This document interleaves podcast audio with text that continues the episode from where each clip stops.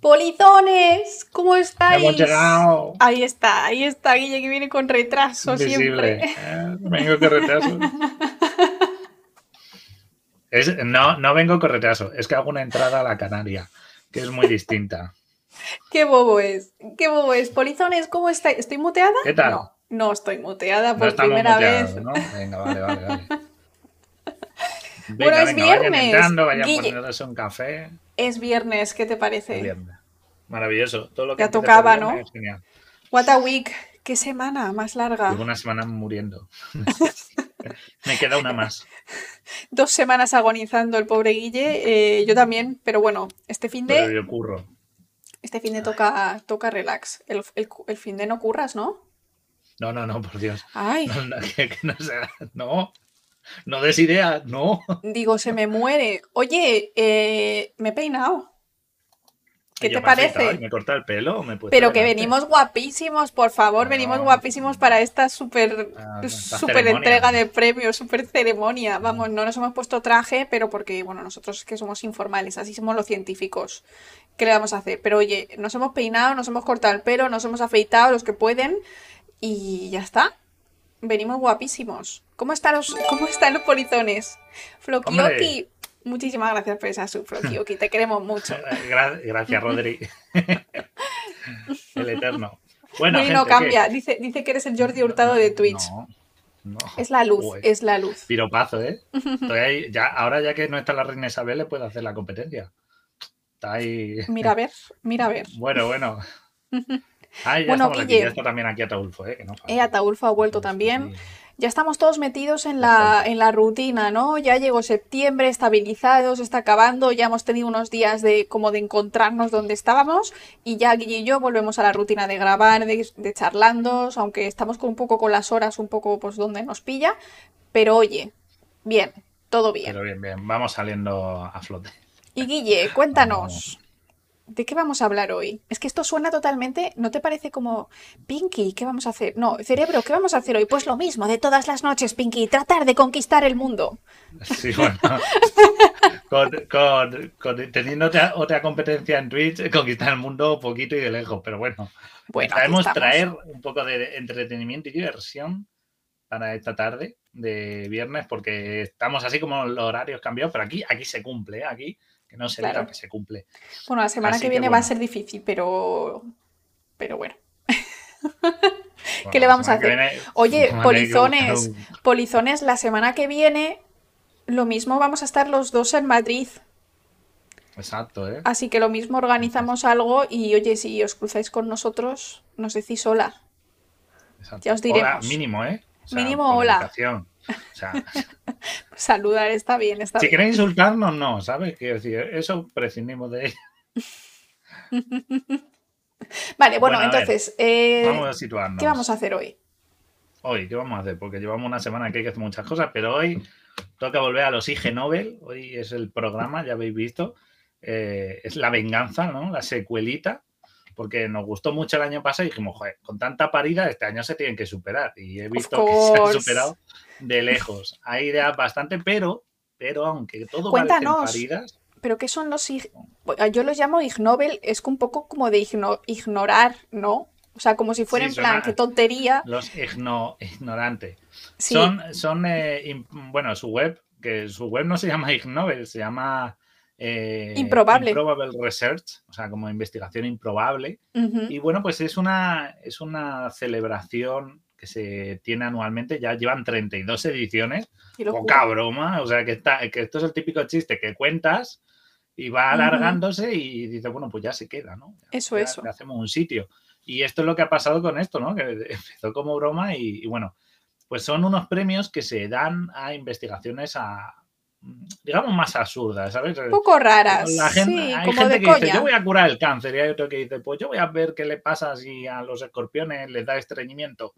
Porque es muy No, yo, importante. yo voy a ver qué pasa si, por ejemplo, eh, haces bolitas con los mocos. O sea, cosas así de ridículas. O sea, es bastante Exacto, ridículo y es muy divertido. Sí, el año pasado tuvimos cosas muy interesantes. Yo del año pasado me acuerdo la de la mejor manera para transportar un rinoceronte. Es verdad. Y era con las patas para arriba. Me encantó. Era como. No, no, era con las patas para abajo, creo, ¿Al final? Para, que no sufriera o algo así. O sea, ah, son ideas que tú dices, son. Tú lo piensas y dices. ¿Para qué te gastas el dinero en eso? En estudiar eso. Pero luego. gente haciendo regresiones lineales ahí, tomando datos, cogiendo gente para experimentar, para hacer y dices, ¿para qué tanto? Pero luego lo piensas y siempre estas chorradas alguien le saca una utilidad. Provecho. Claro, o sea, todo esto poco Especialmente a poco alguien lo usará. si eres un rinoceronte. Esa te vino bien, te vino bien, sobre todo si te tenían que transportar. Pero, por ejemplo, esa, esa que parece una tontería, pues, por ejemplo, para nivel de bienestar animal, de manipulación de animales, eh, ¿no? A veces que se llevan de un zoo o al, veterinario, se cambian de una reserva a otra o lo que sea, puede no tener puñetera idea de cómo transportar un rinoceronte y decir, no, vamos a establecer un protocolo y el animal va en el mejor estado posible. Y dice, de una tontería hemos sacado algo útil. Pues Aunque sinceramente, yo te voy a decir una cosa. ¿A quién narices se le ocurrió coger a un rinoceronte por las patas de abajo? Poco raro, ¿no? O sea, lo más intuitivo es. Ya, es un poco raro. Es mejor ponerle como un arnés en la barrigota y ya está. Sí, es, un, poco... raro. Pero bueno, ok. Eh, ok no, la ceremonia que hacen suele ser bastante divertidas. Ellos ah, este año han tenido una, especie de medio ópera que se llama del Club de los Sabelotodos, que es así que salen cantando ellos y tal. Su web es eso, o sea, queréis buscar, es improbable.com, como en español improbable.com y ahí viene toda la info. Eh, además, los premios y de los otros años. Sí, claro, y, podéis verlo por años. Es decir, que gano, por ejemplo, eh, que lo tengo aquí delante, si me voy al año 2008, por ejemplo. Si lleva 32. Y, y, este cae del, a ver, del año 2000. A ver, a ver si me carga la página, por favor. Guille no tiene internet. Es tan improbable que ni funciona mi internet. Eh, no, hombre, si no, si no estaría aquí. ¿En qué año quieres? Venga, te lo hago yo, 2008. Pues venga, 2008, por ejemplo. A ver si carga. Ah, no, es que va lenta, ¿eh? Es que no es tu ordenador, es la web suya. Ah, vale, pues igual. no carga. Queda igual. Por ejemplo, el año pasado, que si me lo. Es que no me los cargan. Ah, vale, vale, vale. Sí me los carga, sí me los carga. Ya, ya tengo, ya lo tengo, ya lo tengo, ya tengo. Pues me voy, por ejemplo, venga, un año más cercano al 2011. Y en 2011 tengo un premio de fisiología eh, para, para, que no hay evidencia de, del bostezo contagioso en la tortuga de pie rojo. Todos los demás sí, tenemos, bostezos contagiosos, pero esa tortuga especialmente de pie rojo, no. Curiosamente a las otras se pega, pero a ellos no, ¿sabes? Ok, Y dices, mm, ¿Sirve para algo? Pues, pues, a lo mejor alguien está estudiando comportamiento de quelonios y dice, pues vamos a coger la tortuga roja como individuo ejemplar, ¿no? Como, como modelo que se utiliza, ¿no? Como hay animales modelo, y lo voy a utilizar, pues a lo mejor a alguien, alguien le sirve. Luego también había, eh, no era de los Ig Nobel, pero sí que hay eh, una cosa que se hace mucho en los laboratorios que se llama em, no me sale el nombre en inglés, pero es básicamente cuando eliges un paper, te lo medio estudias y lo presentas a tus compañeros, ¿vale? Entonces hay especiales de Halloween, especiales de Navidad y demás. Y mola un montón porque la gente hace unos estudios súper raros. En plan cosas de, de, alces o de renos o cosas de Halloween, en plan de cosas de calabazas. Y es como en el tema, ¿no? En el tema de la, iba a decir de las vacaciones, of the holiday. Y mola un montón. La verdad es que es bastante gracioso y la gente es bastante ocurrente, tengo que decir. En plan, no sé. Pero bueno, ¿qué te parece si nos ponemos al lío y vemos los premios? Sí, sí. Vamos, vamos a ir uno a uno, vamos a repasarlo. Se diferencian un poco de, los premios Nobel, porque aquí hay algunos premios que no existen en los Nobel. o sea, no es muchas más categorías. Tienen, literatura, tienen medicina, biología, eh, ingeniería, pero hay algunos añadidos como el, creo que el de historia, que no existe en los Nobel, eh, también tienen de la paz, tienen económica, el premio Nobel de Economía, y también tienen el de ingeniería la seguridad, que este año me ha encantado y a mí me resulta interesante el premio. Tengo foto de eso, ¿eh? He cogido una, me has dicho que no coja, pero de, esa he conseguido foto. No te has podido resistir. es que era muy guay esa, ¿eh? pero esa la dejamos para el final. La dejamos para el Así que vamos a irlo repasando y vamos a hablar no solo de en qué consisten, sino que vamos a, bueno, pues a ver qué utilidad le sacamos y tal. Sí, vamos a intentar que no, que no caiga en saco roto, ¿no? Esta ciencia tan Exacto. guay. Vale. Y empezamos con el primero, el premio, el premio Nobel a cardiología aplicada. Esto obviamente no existe el Nobel ¿no? En paralelo. Específicamente de cardiología aplicada. Claro, pero este de cardiología aplicada lo hace un montón de investigadores porque son de República Checa, de Holanda, de Reino Unido, de Suecia, de Aruba. Y el, y, el título de la investigación, ¿no? Que de nuevo, todo esto tiene sus papers subidos y disponemos de ellos. O sea, que puedes leerlo. Luego otra cosa es que lo encuentres en un sitio en el que te permitan verlo gratis. Si estás en la ya hemos tenido un problema. Si estás en la uni o algo así, seguramente puedas, pero hay muchos que no están open access. Y fíjate, Guille, sería interesante que los Ig Nobel se dieran solo a estudios presentes en open access. Sería algo interesante en general. Pues Creo sí, porque la verdad es que, a diferencia a lo mejor de otros, de otros papers que a lo mejor son más determinantes, eh, que dices tú, bueno, la cura de una enfermedad o de un tratamiento tal, dices, vale, entiendo que no lo hagan tan open access porque quieran... No, al revés, o sea, sí, pero... pero esto es una a lo mejor alguien... Esto es tontería. Yo creo que esto se podría dar libre y además ayudaría un poco a difundir estas ideas y ver la ciencia con otros ojos. Pero bueno, aquí la manía de cada uno. Un premio Nobel a hackear revistas que no sean de Open Access, nos dice Pedrosa. Oye, eh, yo firmo, ¿eh? si han hackeado el GTA 6, pueden hackear cualquier paper. O sea, yo estoy ahí. Yo estoy, Pero si, si hackearon con SciHub, lo que pasa que, claro, luego les metieron un puro de demandas y demás, y entonces y de lo publican en Open Luego te pillan y te cagas. vale, ok. El premio de cardiología. ¿Cómo se llama? Os voy a dar el nombre de la investigación. Eso. Ok. El nombre es La sincronía fisiológica se asocia a la atracción en una cita a ciegas. Que dicho así, dices. ciegas. Vale. vale. ¿Qué es la sincronía fisiológica? Bueno, pues según este estudio, lo que dice es que, bueno, pues eh, los seres humanos, al igual que muchos animales, pues tenemos capacidad pues, de conectar entre nosotros, ¿vale? Sobre todo han probado citas a ciegas por eso de que no haya un vínculo previo entre los, mm, los participantes, ¿de acuerdo? Y lo que han estado viendo es si hay algún tipo de fenómeno que haga que pues, dos individuos que se empiezan a atraer mm, haya algún tipo de coincidencia fisiológica, que su cuerpo actúe de forma similar en ambos que se, que eso, se sincronice, es que no tiene otro tal.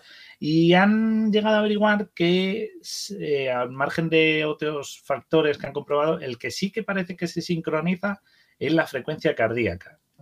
Es decir, que parece, no es que latáis al unísono, pero sí que tenéis el mismo ritmo cardíaco. Digamos que. Se sincronizan los corazones. Claro, no es que latan al mismo ritmo, sino que si tenéis mm, una frecuencia de un, yo qué sé, tenéis 100 pulsaciones por minuto. Pues la otra persona suele estar en torno a 100 o 120, igual.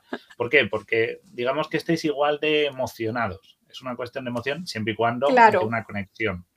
Pues Entonces es como pues si tú vas a, ver a una cita ciegas con una persona y a uno le gusta, pero a otro no, obviamente al que le gusta va a estar con el corazón más rápido porque pues estás un poco más nervioso, estás ahí con el intríngulis de le gustaré, no le gustaré, y el otro en plan, pues mira, eh, a ver si acaba esto ya lo antes posible, me quiero ir de aquí, ¿no? O sea, algo, sería algo así. Es bastante, es bastante romántico, ¿no? Están diciendo por ahí que poético. La verdad es que sí. Es bastante adorable. Ya sabéis. si tenéis un relojito de estos, podéis decir, ah, tú también tienes un reloj, a ver cuál es tu frecuencia cardíaca y comparáis. Y ahí ya sabéis, ¿eh? Imagina. Le pones un pulsómetro, le dices, hola, y le dices, ¿te importa? Y la cita, ¿no? Y le pones un pulsómetro, le pones tu otro y si coinciden, dices, un match. Medidor de oxígeno y si tiene poco es que está hiperventilando o si tiene mucho está claro.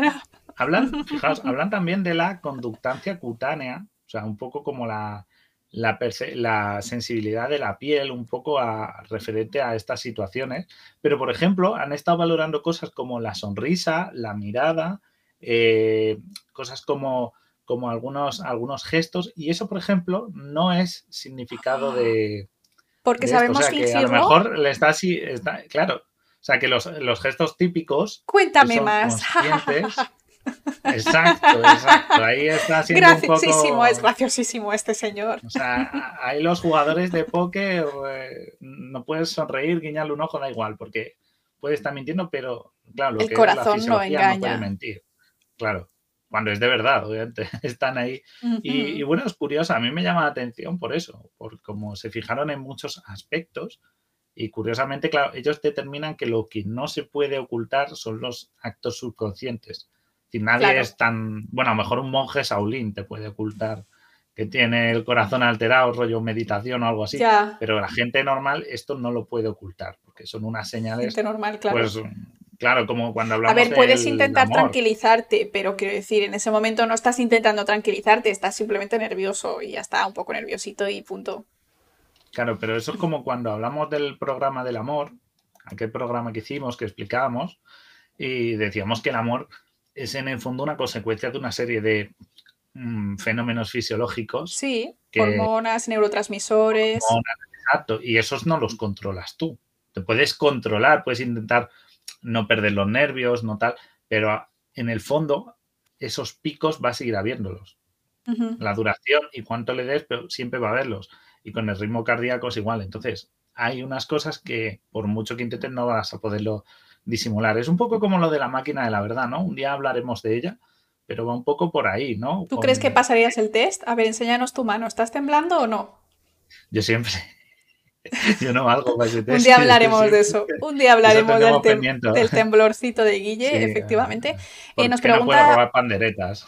nos pregunta Pituso si se ha planteado alguna hipótesis de por qué puede ocurrir, de por qué los corazones están no sincronizados, pero yo creo que no es hipótesis per se, sino que los dos están como igual de ilusionados, ¿no? En plan, si estás un poco nervioso, aumenta tu frecuencia cardíaca y si los dos tienen la misma es porque los dos se están gustando. ¿no? Claro, es, es, no es que, pues he dicho que suena como que los dos corazones se ponen a latir a la vez, no.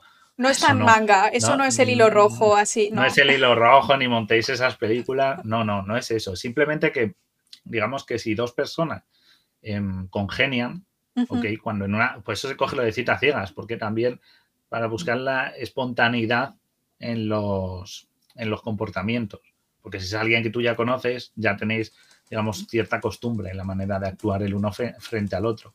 Entonces, en, ese en esa situación no de improviso, si ambos empiezan a enamorarse, ¿vale? Por decirlo así, o a gustarse, o de alguna manera, first dates, ¿sabes? pues eh, hay una serie de patrones de, de comportamiento, no, patrones fisiológicos, fisiológicos, que han identificado que se igualan. ¿Por qué? Pues es como Mm. Claro, si todas las personas les pongo a pasar miedo, a todos os van a subir las pulsaciones. Si a todas las personas que estáis en el chat os pongo una situación emocionante de risa, voy a ver que os sube la dopamina y que os y que el ritmo cardíaco también os sube. Sí, ponen pues un temazo, o sea, ponen un temazo aquí todos, todos sincronizados en el tipo de neurotransmisores. Es como que en realidad eh, sentir alegría o sentir emoción está definido fisiológicamente por nuestro cuerpo. No es como, ah, pues tú utilizas este neurotransmisor para esta cosa y tú este otro. No, no, en general todos funcionamos igual, aunque no sabemos, en realidad no sabemos cómo siente el otro, pero sí que podemos medir, pues eso, frecuencia cardíaca, eh, niveles de cierto neurotransmisor en una parte del cerebro en un momento determinado, este tipo de cosas se pueden medir. Entonces, si estáis en la misma página, tú y tu cita ciegas, en principio tendréis el corazón más o menos a la misma frecuencia, más o menos. ¿Vale? O sea, no exactamente igual. También depende mucho, pues a lo mejor de lo deportista que sea la otra persona. Yo qué sé, si se sube el Everest todos los días, pues a lo mejor no tiene 100 pulsaciones, tiene 80. Pues porque, pero bueno, eh, generalidades aparte, cosas particulares aparte, creo que es bastante interesante. Y oye, el relojito lo mismo te, te da una pista. No os fiéis, de lo que parezca. Si os ríe los chistes, si no os ríe 100%, no os fiéis 100%.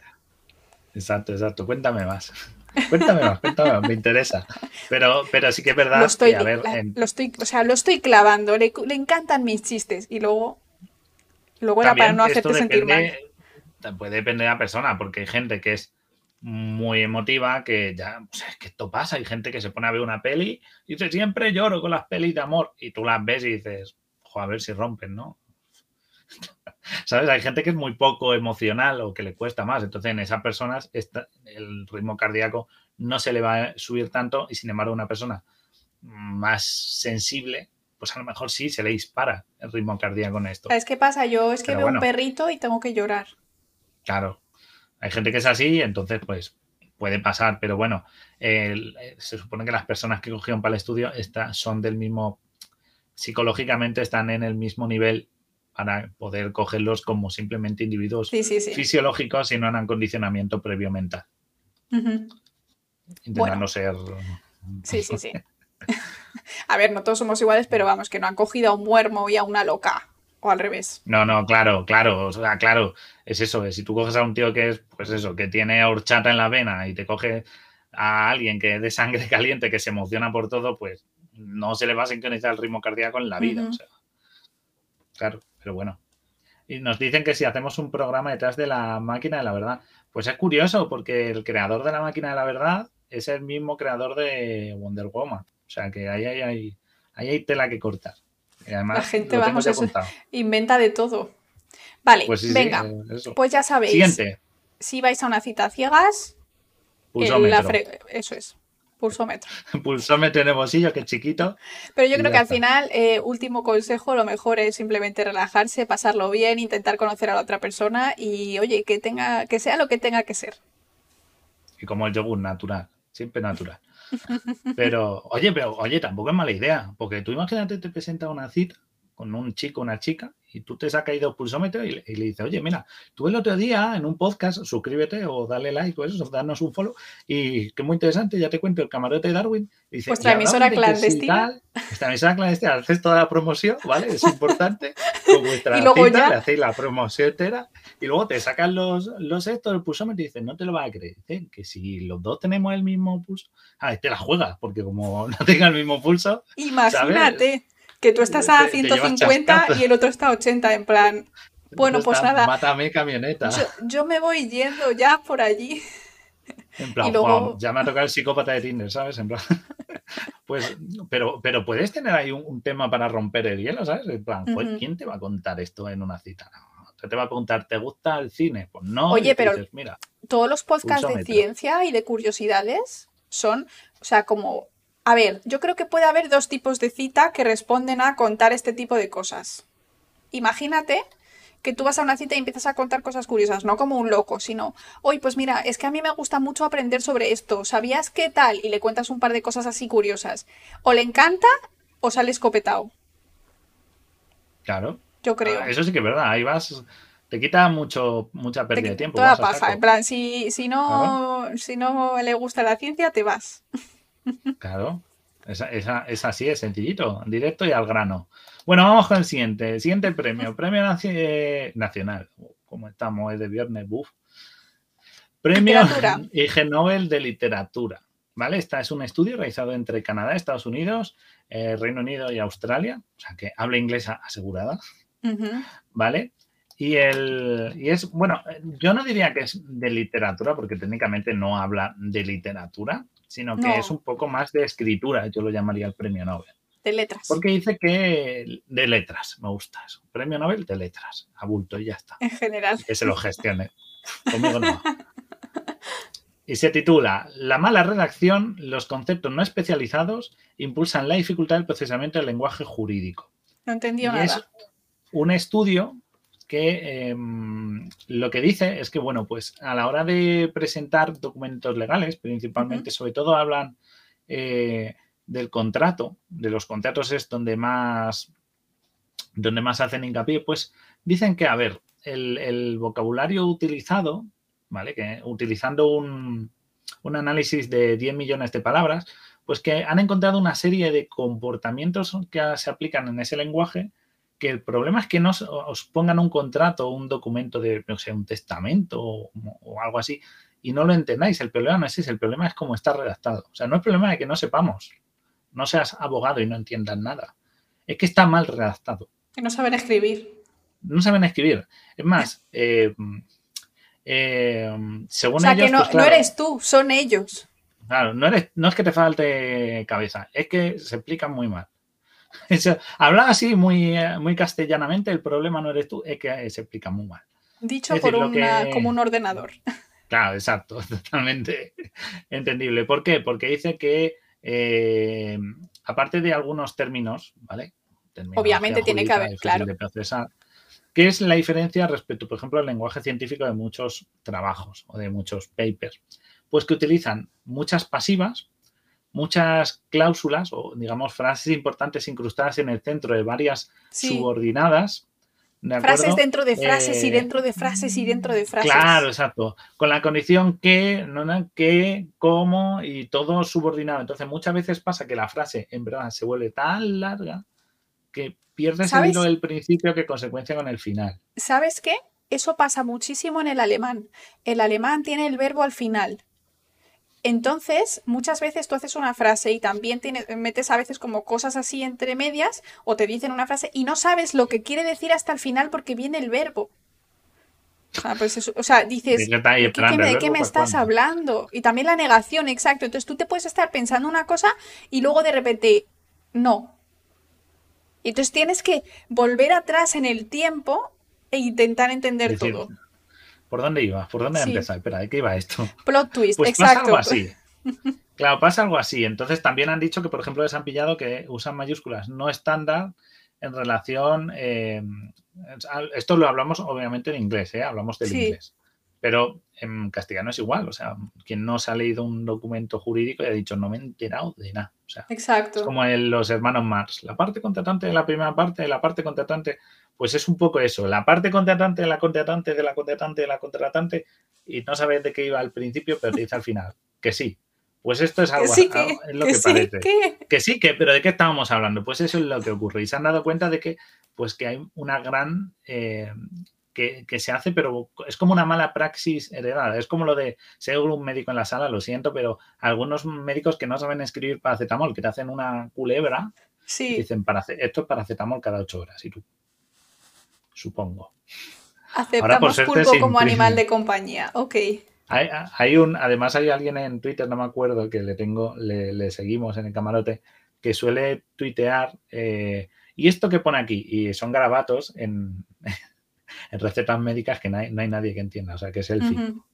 El fico, totalmente. Esto, es un poco aquí. Entonces, eso, la conclusión es que mm, el lenguaje jurídico, si se trabajara mejor, podría ser más accesible con un nivel cultural estándar, ok. Pero yo creo que eso es como todo, ¿eh? Yo creo que eso es como todo en realidad, porque quien no ha ido a una clase, por ejemplo, nosotros de algún profesor, y no se entendía mucho y luego a lo mejor el mismo temario explicado por otra persona sí lo entiendes.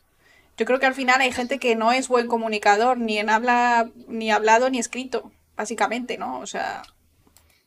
Pero bueno, que ahora está demostrado. Me gusta el abstract porque cojo una frase eh, que dice en el Astra, dice, sugieren que tales dificultades de procesamiento son en gran medida el resultado de las limitaciones de la memoria de trabajo impuestas por las dependencias sintácticas de larga instancia. Y pone entre paréntesis, es decir, la mala redacción. O sea, como hasta, el propio Astra te está diciendo, eh, está mal. o sea, claro, lo que dice eso, la memoria de trabajo, lo que se refiere es eso, a largas frases y no sabes de qué te están hablando. y de hecho, fíjate, es curioso cuando empiezas a, como a, a intentar posicionar tu web o tus cosas de Instagram o tu blog o lo que sea en la web, te dice que tienes que usar frases cortas. Y de hecho, si tú analizas tu texto, que hay muchas páginas web que lo tienen como el análisis como gratuito, antes de darle a publicar, tú le das a OK y te dice, te analiza y te dice, un 62% de tus frases tienen más de no sé cuántas palabras, redúcelas. Entonces tú vas y empiezas a poner puntos entre medias. Eh, pues el ta, ta, había dicho que no sé qué, y claro, por la noche, ta, ta. Entonces pones un punto en el, en el lugar intermedio y entonces ya tienes dos frases y es como mucho más fácil de seguir. Así que bueno, parece que es lo mismo. Este estudio merece 5.000 euros. Sí, no, es que yo lo entiendo, es, algo un poco frustrante porque, lo, por ejemplo, con los papers científicos ocurre lo contrario. Tienen que ser lo más, o sea, margen de que utilice bueno, no sé. o algo así, pero, pero se intenta siempre que se pueda seguir un relato. Aquí el problema es que, y, y, te pasa, o sea, que te lees un párrafo y dices, ojo, es que no me he enterado. Sea, ¿de qué, qué, ponía Ya, pero yo creo, yo creo que yo creo que en los papers de ciencia también puede llegar a ser eh, complicado. Como dice Pedrosa, depende del campo, ¿eh? Hay campos en los que. Claro, pero luego ahí hablamos de técnico, no de relación. No, pero también. ¿eh? de física cuántica, matemáticas, yo creo que es difícil de seguir para cualquiera. pero una mala redacción. Yo creo que hay algunos papers bastante mal redactados. Eso es que no has leído suficientes, Guille. En detalle. Por suerte. no me da la vida. Pero bueno, él dice, mira, nos dice, me gusta lo de eh, lo que dijo Berto Romeo, dice, no quise ser médico porque escribía bien. Pues esto es un poco igual, ¿no? No quise ser abogado porque me explicaba bien. Porque soy buen Y como ya sea, y ya para el remate de esto, si encima el párrafo empieza en una página y termina a mitad de la siguiente, apaga y vámonos. Porque sí. tienes que estar todo el rato haciendo así, diciendo, ¿qué ponía? Vale, entonces, nada, nada, un Cristo, un Cristo, nada, muy mal. Si hay un abogado en la sala, por favor, menos pasivas, menos subordinadas y todo en frases cortas, sí, por favor, de un verbo. Gracias. En, presente, en el presente universo indicativo. Os lo agradecerá. Exacto, por favor. Vale. es, que, es, terrible, ¿eh? Ok, bueno, ¿qué te ese parece? es el premio Nobel de letras. Me ha gustado, lo rebautizo. Vale, el de letras. Venga, vamos al mejor de los mejores, que es el de biología. Sí, ¿Te parece? vamos, vamos, a votar también, que vote la gente luego, nos diga cuál ha sido su favorito, ¿vale? Yo, el siguiente es mi favorito. Yo, pero tú ya estás, ya estás haciendo un vías. Pero ya, estoy haciendo ahí el, estoy tirando el cebo, pero bueno, el último, el último de todos también está entre mi favorito. Estoy ahí, ahí, ¿eh? Vale, pero bueno, venga, a ver. El de biología. Atentos. Esto es un, es un premio Nobel, IG Nobel, que está entre investigadores brasileños y colombianos en su web. De nuevo, en la web de IG Nobel te dice quiénes han sido los investigadores y todas las referencias, ¿vale? Para que no es solo que te ponga el país y ya está, sino que te dice en este caso quién ha sido y tal. Por si os queréis buscar si son investigadores de verdad o de mentira. Bueno, el, el título, este título largo, dice efectos a corto y largo plazo de un caso extremo de autotomía, la pérdida de la cola y el posterior estreñimiento disminuyen, o sea, perdón, la frase que me salta un, un punto la pregunta es, ¿la pérdida de la cola y posterior estreñimiento disminuyen el rendimiento locomotor de los escorpiones machos y hembras? Es decir, han investigado si un escorpión sin cola está estreñido. ¿Y cómo de malo es eso? Ya está saca vuestras conclusiones. Voy a leer el chat. Ahí tenemos. Ya he vuelto, ya he vuelto, perdón. Ya ha vuelto, ya ha vuelto. Ya había venido Fabio y, y Tyson se había revolucionado. Eh, no sé qué habías contado. No sé qué habías contado. He leído el título, el título de Escorpión, ahí me lo has dejado, ¿vale? ¿vale? Entonces, básicamente, ¿qué pasa cuando se autocortan eh, la cola? ¿Por qué se corta Exacto. la cola a un escorpión? Exacto. Hablamos de autotomía, que yo creo que ese término no lo habéis oído muchos. Yo no, ¿vale? la verdad, hasta ahora. No lo, habéis, no lo, conocéis, pero si yo digo el rabo de las lagartijas, uh -huh. todos sabéis de lo que estoy hablando. Exacto. Pues eso es la autotomía, ¿vale? Es como la pérdida voluntaria de una extremidad, generalmente suele ser la cola. Para evitar para... males mayores. Claro, sobre todo generalmente, pues eso, en situaciones de huida. ¿Vale? Lo que hace la lagartija. La lagartija no es que le pilles la cola y se la arranques, sí. es que es capaz de soltarla voluntariamente para, pues eso, para, para huir, para distraerte, para generarte un, un, esto. Eso me pasó este verano con, con Stitch. Perseguía una lagartija al patio, la jodía se soltó la cola, era un gecko, no una lagartija, un gecko chiquito. Soltó la cola y Stitch se quedó ahí en sí mismo mirando la cola y, la, y el gequito huyó. Se subió por la pared y se le escapó. Más le hice foto. O sea que. Pobrecito. Y tengo un vídeo de la cola sacudiéndose y tal. Vale, y entonces pues, los escorpiones también lo hacen. ¿Por qué? También ¿Quién? lo hacen. Por, por, por, la misma razón. Se ven en peligro y dicen, no, Dios mío, voy a morir. Y vale. me voy a quitar la cola. Lo que pasa es que las lagartijas, pues les vuelve a crecer, aunque no sea completamente, pero más o menos les vuelve a crecer y bueno, y más o menos van que más bien van que, que mal. Chutan, más... Van ok. Exacto, okay. les puede afectar un poco y tal, pero pero ¿qué pasa? Claro, estamos hablando, tenéis que pensar en que hablamos, que claro, para nosotros la cola es la cola. A la cola es la cola. La de Stitch, o sea, la de Ataulfo es igual, la cola. Pero no Claro. todas las colas son iguales. Y esta frase espero que no la hayan grabado porque nos van a arruinar el canal, nos lo cierran días. Pero no todas las colas son iguales, para que podáis tomar otra vez el la captura. ¿Por qué?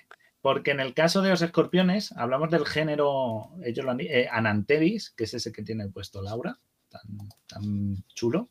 Es Ese es, ese bonito. es el con el que esto, que si veis la cola tiene unas, unas puntos como de corte.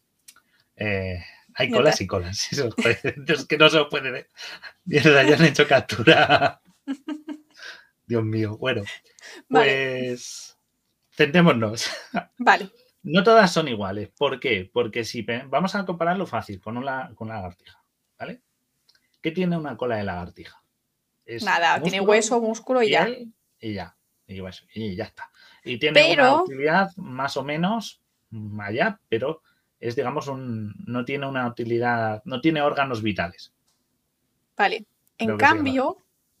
En cambio, nuestro amigo. Porque evolutivamente hay una cosa curiosa es que los escorpiones están muy cerca de las arañas, ¿verdad? Y es el final del escorpión es en realidad la zona donde la araña eh, pues eh, usa para tejer y todo eso. Es decir, que no es, el abdomen. extra, exacto. Es parte de, todo, ah. ¿no? Intestinos incluidos y demás. Los arácnidos tienen, o sea, los insectos tienen tres partes. Una hormiga, una avispa. Tienen cabeza, tórax, que sería donde suelen estar las patas y las alas, y el abdomen, que es la parte siempre suele ser ovalada, ¿no? Por ejemplo, en las avispas donde está el aguijón. ¿Qué pasa con las arañas y escorpiones? Que han fusionado una parte. Tienen abdomen, pero no tienen cabeza y tórax, tienen cefalotórax, es decir, lo tienen en una sola pieza. La araña tiene el, cefalotórax y luego tiene el abdomen, el culo, ¿no? Que es donde tiene los órganos y la seda y todo eso. Los escorpiones pasa lo mismo. Lo que vemos hasta el comienzo de la cola es todo el cefalotórax, es toda una pieza. Exacto. Y por eso de ahí, si veis, es de donde salen las patas. No tiene cuello, como están diciendo. No tiene cuello. Claro, no tiene cuello. No tiene cuello. Es como. no vamos a hacer chistes. No tiene cuello. Entonces, ¿qué? ¿dónde está el abdomen? En la cola, en lo que llamamos nosotros el aguijón del escorpión. Todo eso es parte del abdomen, que ha evolucionado de forma diferencial respecto a las arañas. Bueno, las arañas creo que evolutivamente son posteriores a los escorpiones. O sea, que serían las arañas las que han evolucionado en otro sentido. Ok, pero bueno, que son similares a nivel de evolutivamente hablando, sería lo equivalente.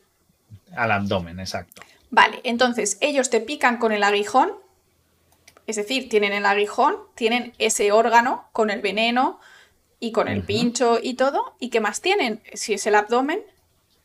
Ya, tienen que tener órganos. Exacto. ¿Y esos órganos qué son? El final del intestino. El culo. El culo. Y de ahí el estreñimiento. Por eso hemos hablado del estreñimiento antes. Tiene todo un hilado. O sea, ¿qué es lo que pasa? ¿Cuál es el plot de todo esto? ¿Dónde está el girito? Bueno, pues estos animales se pueden quitar el abdomen, pero claro, es como si tú te dijeras, bueno, para huir me voy a arrancar eh, parte del intestino para poder huir. Es un poco como lo de las abejas, ¿no? Al revés, pero, o sea, no igual, pero. Sí, bastante parecido, es buena comparación. Las, que te las abejas. Y se les sale el intestino. Claro, se les destripan. Las, las abejas solo pican una vez porque cuando te, te pican, el, no, explicado muy sencillo, el aguijón va como enganchado a las tripas Exacto. del abdomen y cuando se retiran, pues literalmente son evisceradas, que es una super gore, pero por eso se mueren de un picotazo porque se quedan sin tripa. Exacto. Las, avispas no, esas desgraciadas son máquinas de matar. Mira lo que dice Moderino, dice, perdió el culo corriendo. Es un nuevo literal, significado. Literal, es perder el culo corriendo. O sea, es sí, sí, sí, sí, sí, sí, Entonces. Vale, pero entonces, eh, claro, cuando ellos hacen la autoescisión, es, autoescisión, ¿no? Claro, se lo cortan voluntariamente, no con las tenazas, se lo, o sea, es que lo que pierden literalmente es el ano. Claro pierden la parte final del intestino. Y, eso supongo que cerrará rápido, relativamente rápido, y por eso el estreñimiento. Claro.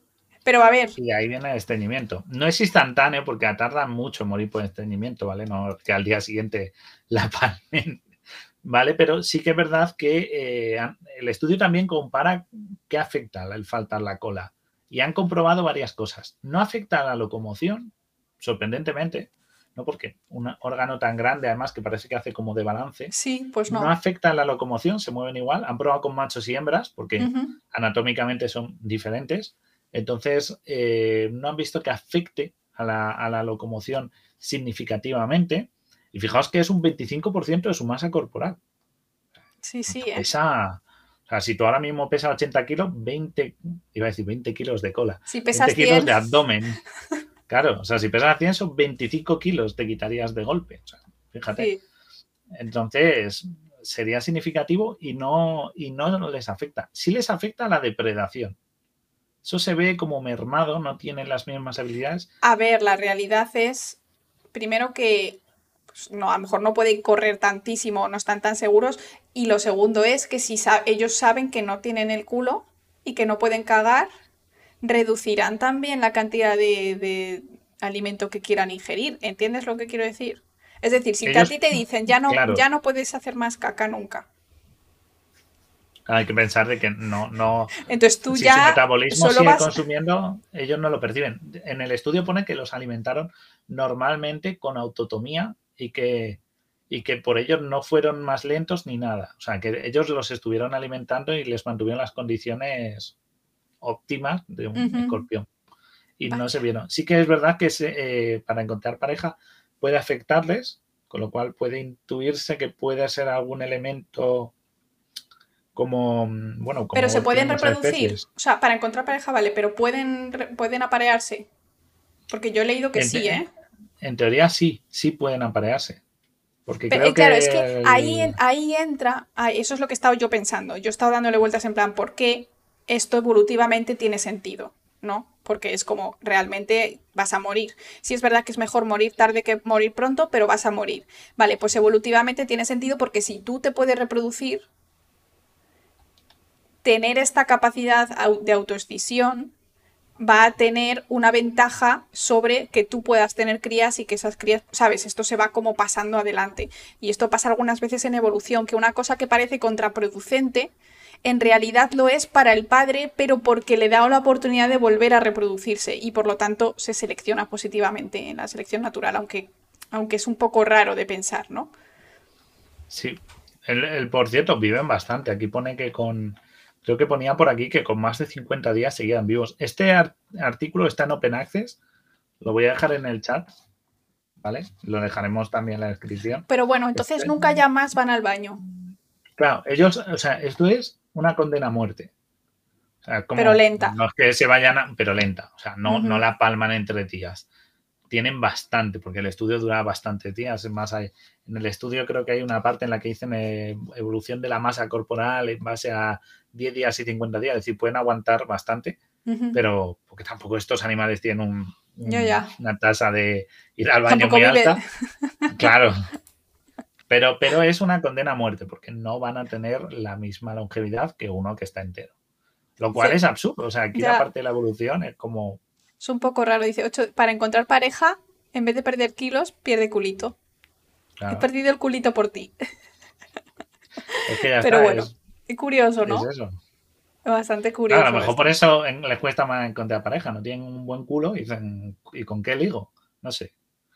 Le, bueno, le mido el pulso a la otra escorpiona. a ver siempre hay un roto para un descosío, Guille.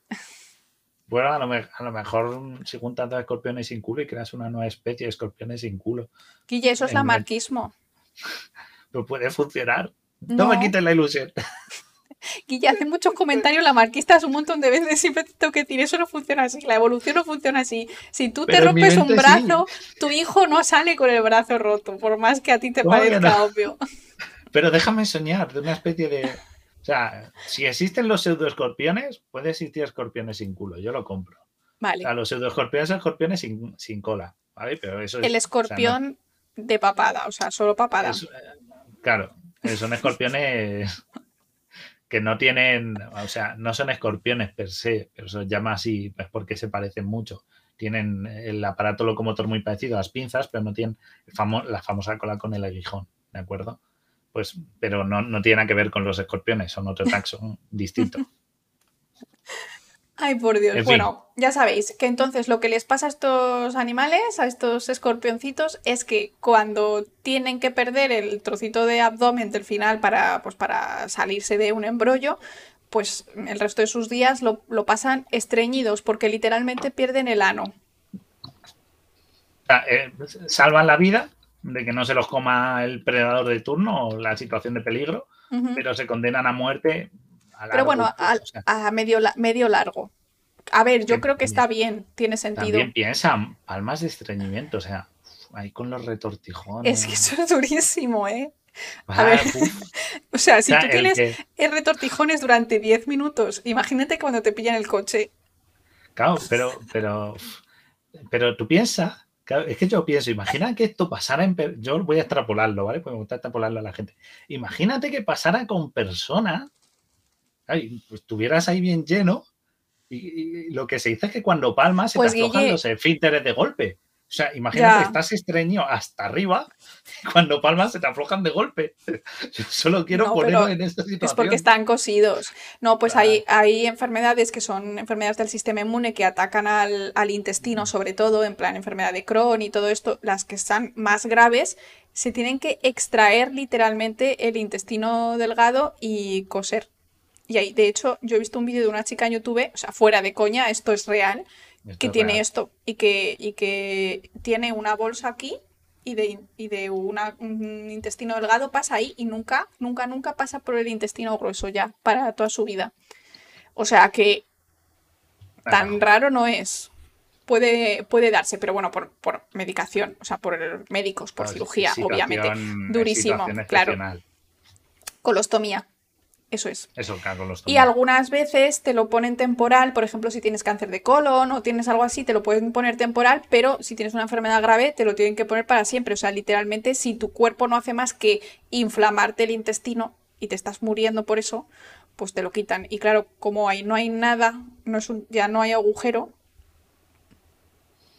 Pues, pues, ya pues eso, pues, pues eso. Pues ya estaría. es la realidad, es la realidad y pues es durísimo y ojalá pues las enfermedades autoinmunes tuvieran una cura más fácil. Que por cierto, eh, ya que estamos, te cuento que he leído que se han curado cinco enfermos de lupus, que es una enfermedad autoinmune que ataca a los órganos internos, eh, riñones, hígado y demás, que lo tiene Selena Gómez, que es famosa Sí, esta chica. Y básicamente les han quitado algunas células de su sistema inmunitario, las han modificado genéticamente para que ataquen a las células que producen los anticuerpos malos. O sea, ¿sabes? a las células que como que reconozcan a las Exacto, contra los rebeldes. Y están curados, sin tratamiento, sin síntomas, durante meses. Increíble. Es carísimo, eso sí, porque claro, es totalmente personalizado, pero pero muy guay, muy guay. Así que bueno, tema aparte, yo voy colando por ahí las noticias, ya sabes. Sí, sí, tenemos que, Bueno, eso, el lupus lo que pasa es que me hace gracia, porque entonces, eh, eh, ¿qué podría hacer House? Que House siempre está ilusionado con que fuera lupus. ¿sabes? Dicen, no, que se cura así, en un trasplante. Exacto. Oye, Guille, que ha venido un montón de gente, ha venido un montón de gente. Les estamos bienvenidos. Muchas gracias, Rotio Tome, por traernos a, tu, a tus amigos, a tu gente. Un besazo. Espero que lo hayáis pasado bien. Nosotros, cuéntales, Guille, ¿quiénes somos y qué hacemos aquí? Somos el Camarote de Darwin. Aquí hablamos de ciencia, pero lo hacemos de forma divertida, amena, entretenida para toda la familia, Mapache incluido. Y, y aquí lo que hacemos es, pues eso, hablar de ciencia y cada día, pues un tema. Laura hace noticias y por otro lado, pues nosotros hoy, estamos hablando estamos hablando de los premios Nobel, pero no de unos cualquiera, los premios IG Nobel, que son Ig Nobel, los mejores. Ig Nobel, los mejores, que son investigaciones locas, locas, han sido premiadas por su originalidad. Acabamos de hablar de cómo los escorpiones pueden estar estreñidos porque pierden la cola voluntariamente y, se quedan sin culo.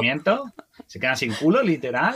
Hemos hablado de por qué el lenguaje jurídico es un lío y no, hay quien se entere y es culpa de los de cómo se redacta. Hemos hablado del ritmo cardíaco al encontrar pareja en las citas a ciegas, o sea que estamos hablando aquí de todo. Y vamos a seguir. Eso es. tanto invitado hay que seguir.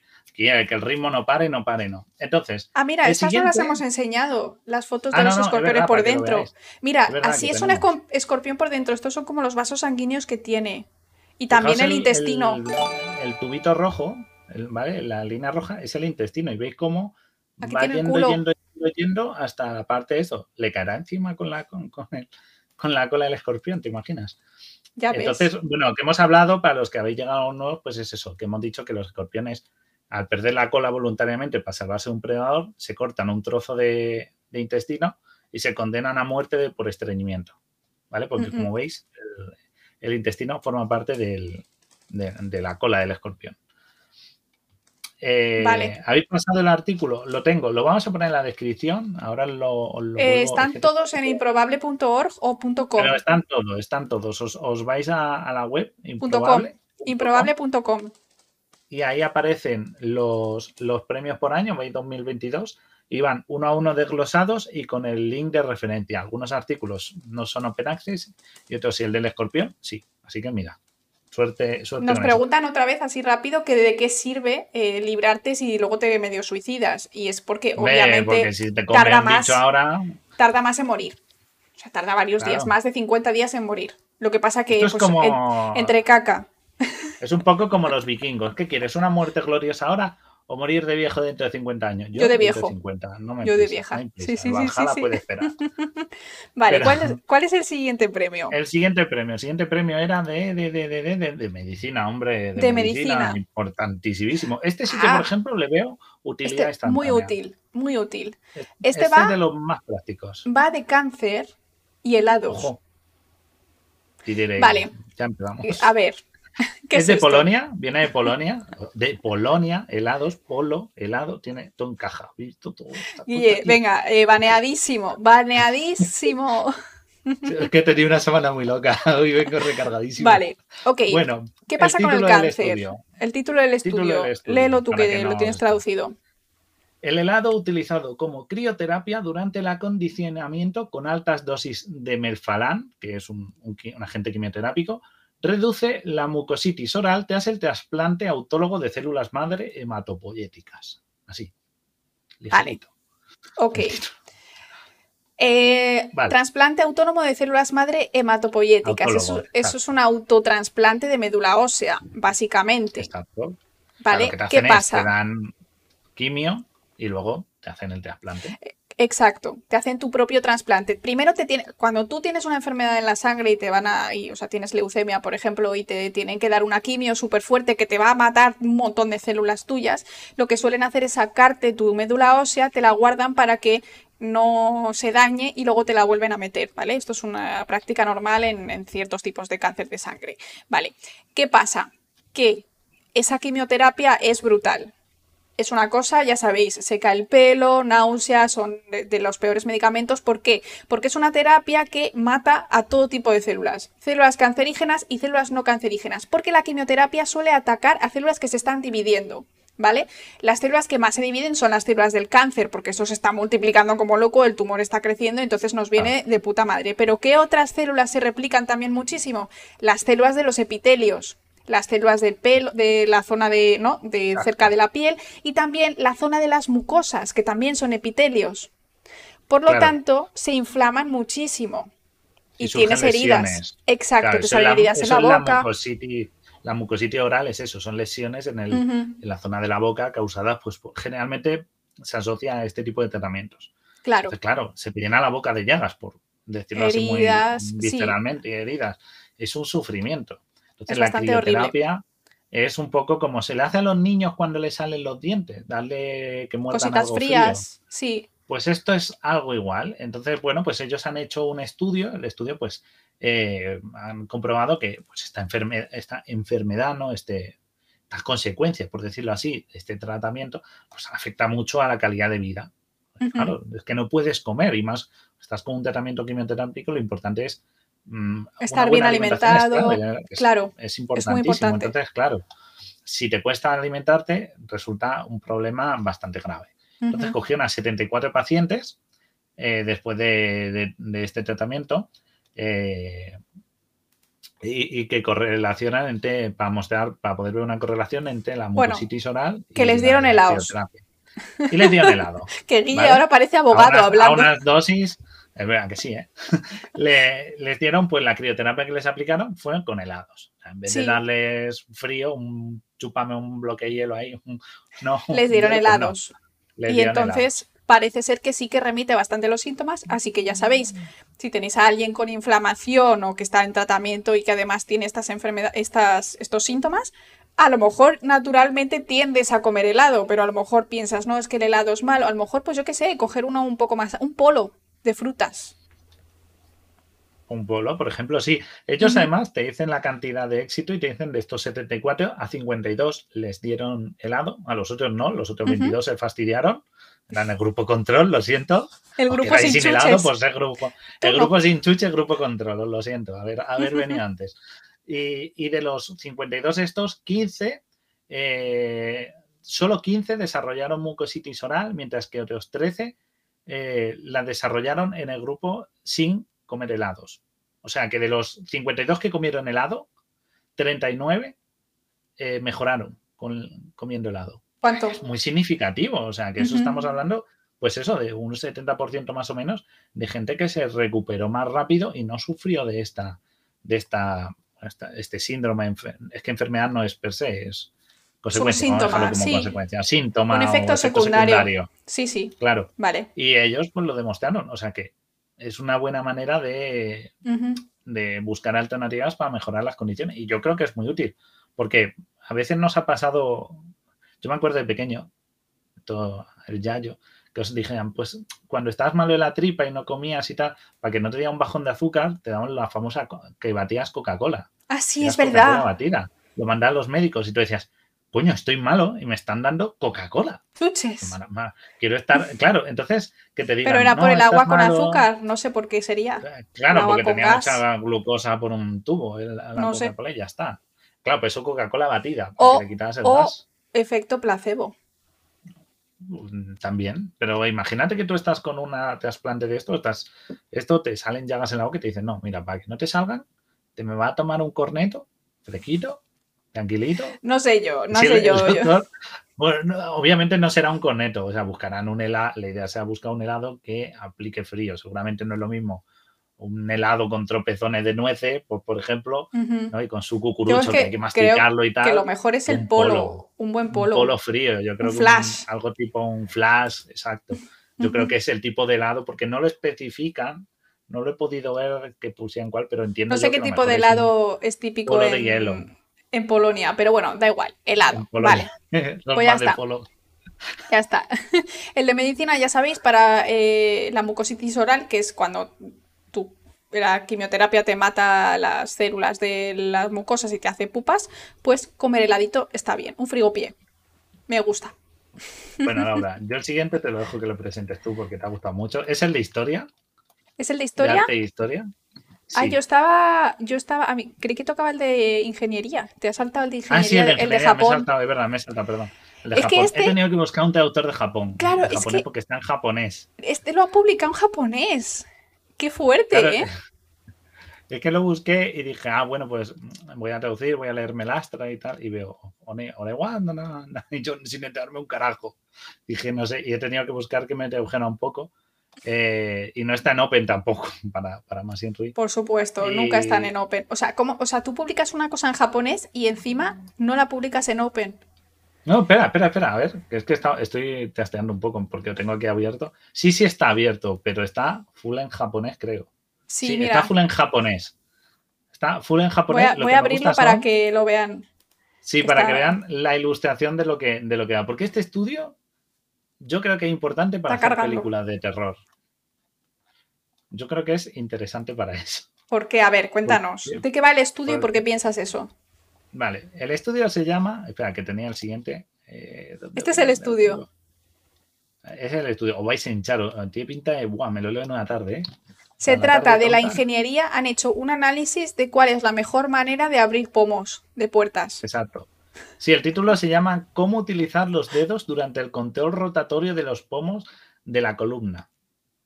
En plan, según, según lo grande o pequeño que sea el pomo, o lo que quieras girar, cuántos dedos es mejor y cuál es la posición de los dedos que tienes que poner. O sea, como si tu propio cuerpo no fuese listo suficiente para saber coger un pomo. Claro, dice con un par de guiozas. un par de guiozas. Es que, ¿para qué? esto sí que no lo entiendo qué uso puede tener. O sea, algo este por señor economía. Aquí abriendo el pomo este, que además ni siquiera son pomos de puerta. En el dibujo no ponen pomos de puerta, ponen como unos botones para girar. ¿Qué es esto? No, no ponen nada. Es más, eh, tenía aquí, lo he tenido que traducir, y cogieron a 32 personas eh, y se, que fueron 23 hombres y 9 mujeres de unos 20 años. Y el método experimental es el siguiente: se prepararon 45 cilindros, 45 cilindros de madera, socio. Hay que, hay que talar ahí árboles de la ley. Pues de madera, además. Con diferentes diámetros entre 7 milímetros y 13 milímetros, ¿vale? Más o menos. Y cada cilindro seleccionado al azar se insertó en un eje rotatorio, que es eso que enseña Laura, esa plataforma y tal, eh, de la mesa y se giró en el sentido de las agujas del reloj. Vale. Con la mano derecha importante, para que fuera todo como más estándar. Supongo que cogerían todos diestros, porque si no, el zurdo está jodido. Pero bueno, el estado de funcionamiento se fue.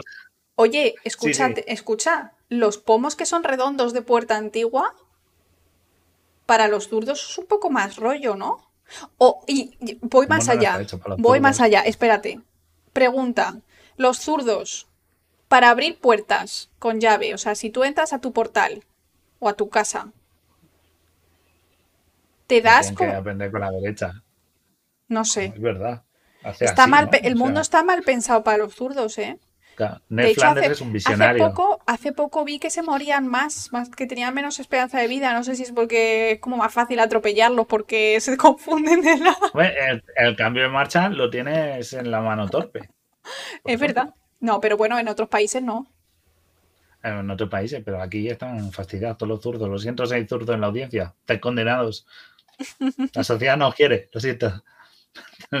bueno, volvemos al estudio de, los japoneses. Que total, que el Estado, todo esto lo fotografiaban con una cámara de vídeo desde abajo. Y bueno, pues el objetivo era ver, captar los valores donde la cantidad de dados utilizados al comienzo de la rotación, de, operación de rotación, cambia entre sí. O sea, cómo, eh, cómo lo agarras y cómo tus dedos. El juego de manos. Usas el juego de manos, por decirlo así. Básicamente. un poquito más abajo del estudio se ve como indicados los puntos de la mano que ellos valoraron. O sea, todo esto para averiguar cómo, cómo se rota un cilindro de madera. Porque. Este me parece el más tonto de todos, pero yo he leído que pues puede, servir, puede servir para ingenierías y cosas, para la hora de diseñar máquinas. Pero en Japón, ¿para qué sirve? Si las puertas son correderas. No tienen pomos. Que no, ¿sabes para qué? Escucha, escucha, esto no son pomos de puerta. ¿Sabes lo que son estos? Estos son ruedecitas de las máquinas de. Eh, de, no sé. de, gancho. Sí. De, gancho. Algunas tienen rueda. Pues a, lo mejor, a lo mejor están practicando para aprender a abrir nuestras puertas y colarse en nuestra casa de noche. Yo quiero pensar estas cosas. A mí no me quitéis esta ilusión. Pobrecitos. Porque, o sea, ¿para qué, ¿para qué sirve? O sea, yo digo que para las pelis de terror, ¿no? Para saber cómo te lees este estudio, para, eso... el psicópata o el monstruo, claro. Tú dices, cuidado, que se abren puertas.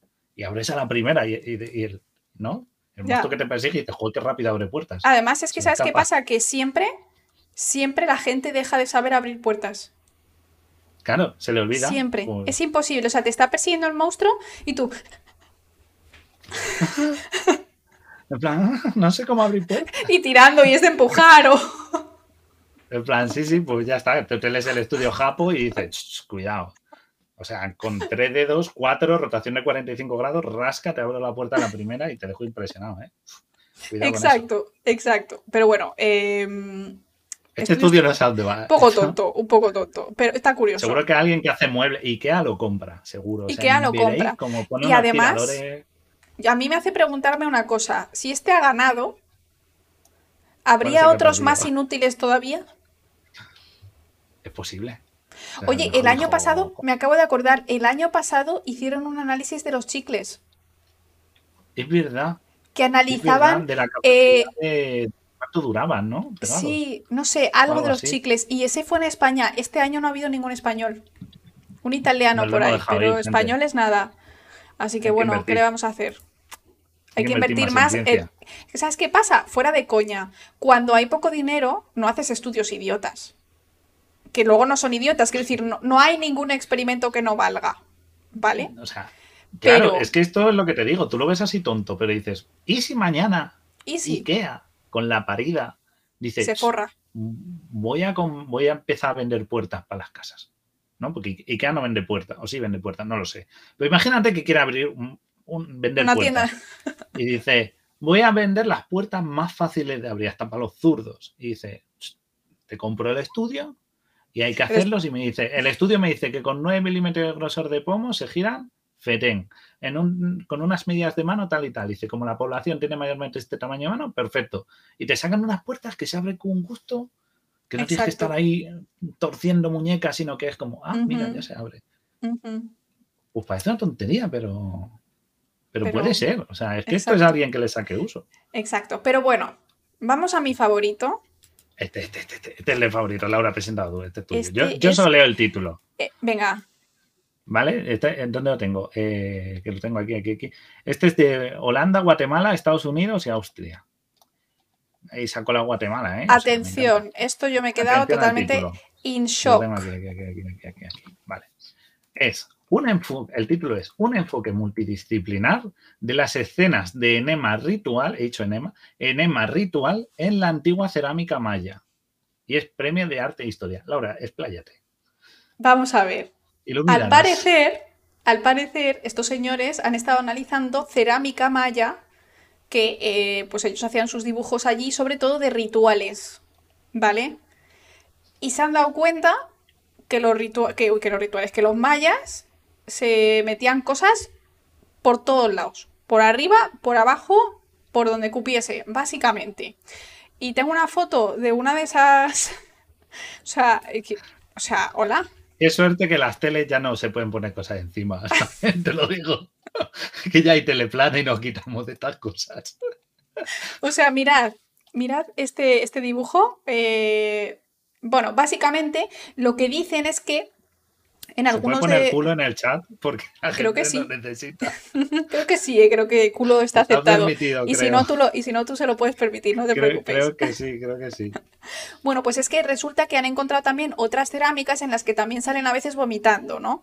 Y entonces piensan que eh, les encantaba pues de tener diferentes tipos de drogas alucinógenas. Están hablando por ahí del nenúfar, que dice, el nenúfar todavía no se sabe si es alucinógeno porque todavía hay que corroborarlo experimentalmente. En plan, ejem, ponte nenúfar en el culo para ver si se...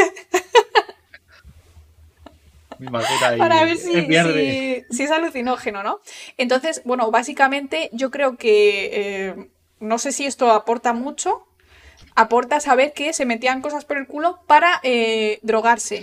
O sea, no, no, no en plan, me duele la barriga, eh, necesito descarga lo que decía Guilla antes de los retortijones. No, básicamente se metían ahí de todo.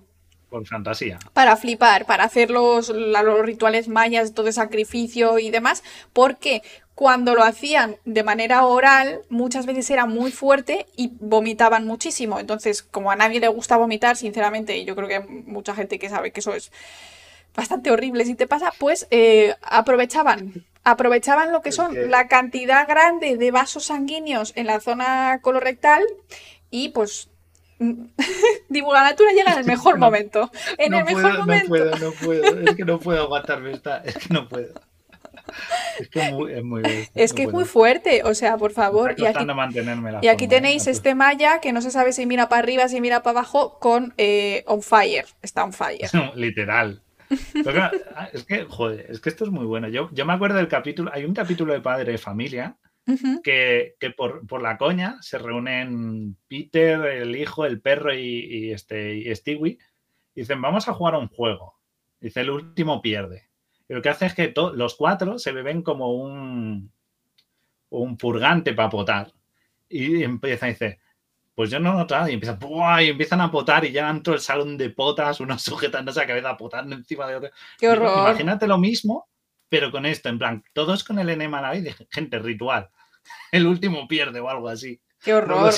No, hombre, yo creo que era simplemente porque les hacía más efecto la droga, porque era más rápido. Y de hecho, eso, Guille, se hace. Sí, eso por desgracia, a día de hoy. ¿No habéis visto lo de los tampones mojados en alcohol y todo ese tipo de cosas? Claro, porque enema, enema Party. O sea, o por ejemplo, en, una vez que estuvieron hablando de esto, de justo los tampones, otra manera, las, las eh, la, el lacrimal es una mucosa muy, muy, muy permeable. Entonces hay gente ¿Ah, que se pone droga en el lacrimal ¡Ah! porque se absorbe muy rápido. Y, y, así evitan tocar la boca o, bueno, o la nariz como las drogas que se nifan, pues en este caso se ponen, ah, eh, creo que eran los, los, los, papelitos, pero dice, me pongo un papelito en el ojo y se absorbe mucho más rápido, es una manera más rápida de que entre al torrente sanguíneo, sin tener que exponer, pues eso, boca, nariz, zonas más más susceptible. Entonces, Susceptible eh, más no que es ojo. lo que nos, no, quiere decir. Sí, bueno, eh, era un tripi. o sea, Vamos, que es un cacho de papel impregnado Ah. en droga en el ojo. Esto aquí es pegado una- si te- Una práctica milenaria. O sea, lo de drogarse por, probando por otro sitio, no hemos evolucionado en nada. Seguimos ahí. No, seguimos igual que los mayas. Por eso, no, no hemos cambiado en nada. Esto. Pero, ¿y Eh, esto son para qué sirve? pioneros. O sea, esto, esto, históricamente. eh, A ver, esto no tiene mucho, cultura. mucha utilidad, pero bueno, en general la historia, pues decir, bueno, pues es simplemente por conocer cómo vivían, ¿no? Que no eran tan distintos a nosotros. Bueno, sí, a lo pues mejor mira. cortaban cuellos arriba de las pirámides, pero bueno, en el Pues resto pues también se metían droga por el culo. Claro. Los hay que la transportan y los hay que se la meten por gusto. Y Pero de lo que hecho- dice divulga, mira, sí. tiene razón, el supositorio. El Exacto. supositorio es un tratamiento que no consumes oralmente porque a lo mejor era tóxico o se absorbe mejor. O, o sea que, fíjate, ¿eh? Ahí está, los mayas precursores de investigación farmacológica a nivel supositorio. ¿Ve? Como al final parece una tontería, pero le das una vuelta y. Exacto. ¿Qué es lo que me gusta Pero bueno, esto, no eh? hagáis estas prácticas, por favor, no estéis no, no. locos, que yo creo que nuestros polisores son bastante... eh, Los supositorios solo con sensatos. receta médica. Exacto, pero no vayáis de fiesta y utilicéis tampones ni cosas raras por donde no debéis. No os droguéis. No os droguéis. tomarse una cerveza, gente. No os calentéis la una, cabeza. o un Una agua cervecita. con gas. Una yo. agüita con gas, una tónica o lo que sea. Pero no os compliquéis tanto. Se puede, se puede uno divertir sin necesidad de drogarse, ¿vale? Eh, Vale. Nosotros aquí no hacemos ningún tipo de apología a Por nada, favor, pero vamos a pasar porque es que, es que han dicho una que- cosa y, es que, no vamos a, nos van a cerrar el canal. Vamos a intentar mantener la formalidad. espérate, porque eh, no- que, nos, que nos denuncia a Twitch. que nos denuncia Twitch, ¿eh? O sea, No, no, un usuario, por- no un polizón. No, no, nos denuncia No, Twitch. Twitch. nos tiene Twitch por corromper a la juventud y a, y la ciencia. Ay, bueno, vamos Ay, a seguir, Dios. vamos a seguir, Vale. porque no puedo, ¿eh? No puedo. Física. Ay, que me hago daño. Física, física. Bueno, esto es China, Reino Unido, Turquía, Estados Unidos y que se ha repartido como en dos grupos. Se ha caído muy repartidos, ¿eh? como, como el gordo de Navidad. Eh, este me a mí no me ha tocado nunca, ¿eh? ¿no? Pues hay que echar más, a ver si toca, poco a poco. Cuestión de paciencia. Bueno, a ver, este me gusta mucho porque es muy cuco. Este es un, un- este es un, un paper muy cuco, muy mono, muy adorable. Sí. Nos dice, el título es Conservación de la energía mediante la natación en formación, evidencia metabólica de los patitos. De los patitos. Los patitos patitos. Pequeñicos. los patitos ¿Habéis bebés. visto nadar un patito? Los patitos van en línea nadando. Con la Van a madre. rebufo. Ah, van a rebufo. exacto, ahí ese es el Exacto, ahí, ahí. Ahí, ahí, pues. Va la eh, madre y la madre es como, el, eh, como un barco, ¿no? Claro, Rompe el va agua. generando. Exacto, y, peces- consume lo- menos. Exacto, eso es. Me has copiado el exacto, muy mal. Perdón, perdón. La coletilla, sí. La coletilla. Bueno, entonces, nada, lo que, lo que nos enseña es que por. eh, bueno, pues eh, es, es un paper bastante largo porque habla de anatomía, bien asociado a otra cosa, sobre metabolismo, pero bueno, lo que. Lo, y hay que saber bastante de, de natación de aves acuáticas y tal. Pero bueno, lo que nos dice es que el- la manera en que una de la. que los patitos nadan tan pegados a la madre en esa forma lineal es que les resulta más cómodo. Es decir, como Claro. que eso, eh, no, no- y, y re- metabólicamente no repercute en un gran gasto energético. Claro, pero ¿De eso es, que, es que cualquiera que vea ciclismo es igual. O sea, cuando tú ves el Claro. pelotón o, por- o los que van en cabeza, por ejemplo, se van turnando el que está delante, porque lo mismo que pasa en el agua con la mamá, ¿no? Que es como una V, ¿no? Como que el punto de la V es la mamá, es lo mismo que pasa con el aire, lo que pasa que no lo vemos. Y es lo mismo que pasa con las bandadas de pájaros cuando migran eh, lejos. El de adelante, pues es el que tiene que hacer más esfuerzo y luego el aire se rompe, es como está como más blandito detrás, por decirlo de alguna manera. Es algo bastante curioso. Sí, sí, o sea que no es solo como se suele creer que es por la impronta de que los patitos van pegados a la madre y tal. También. no, no, no.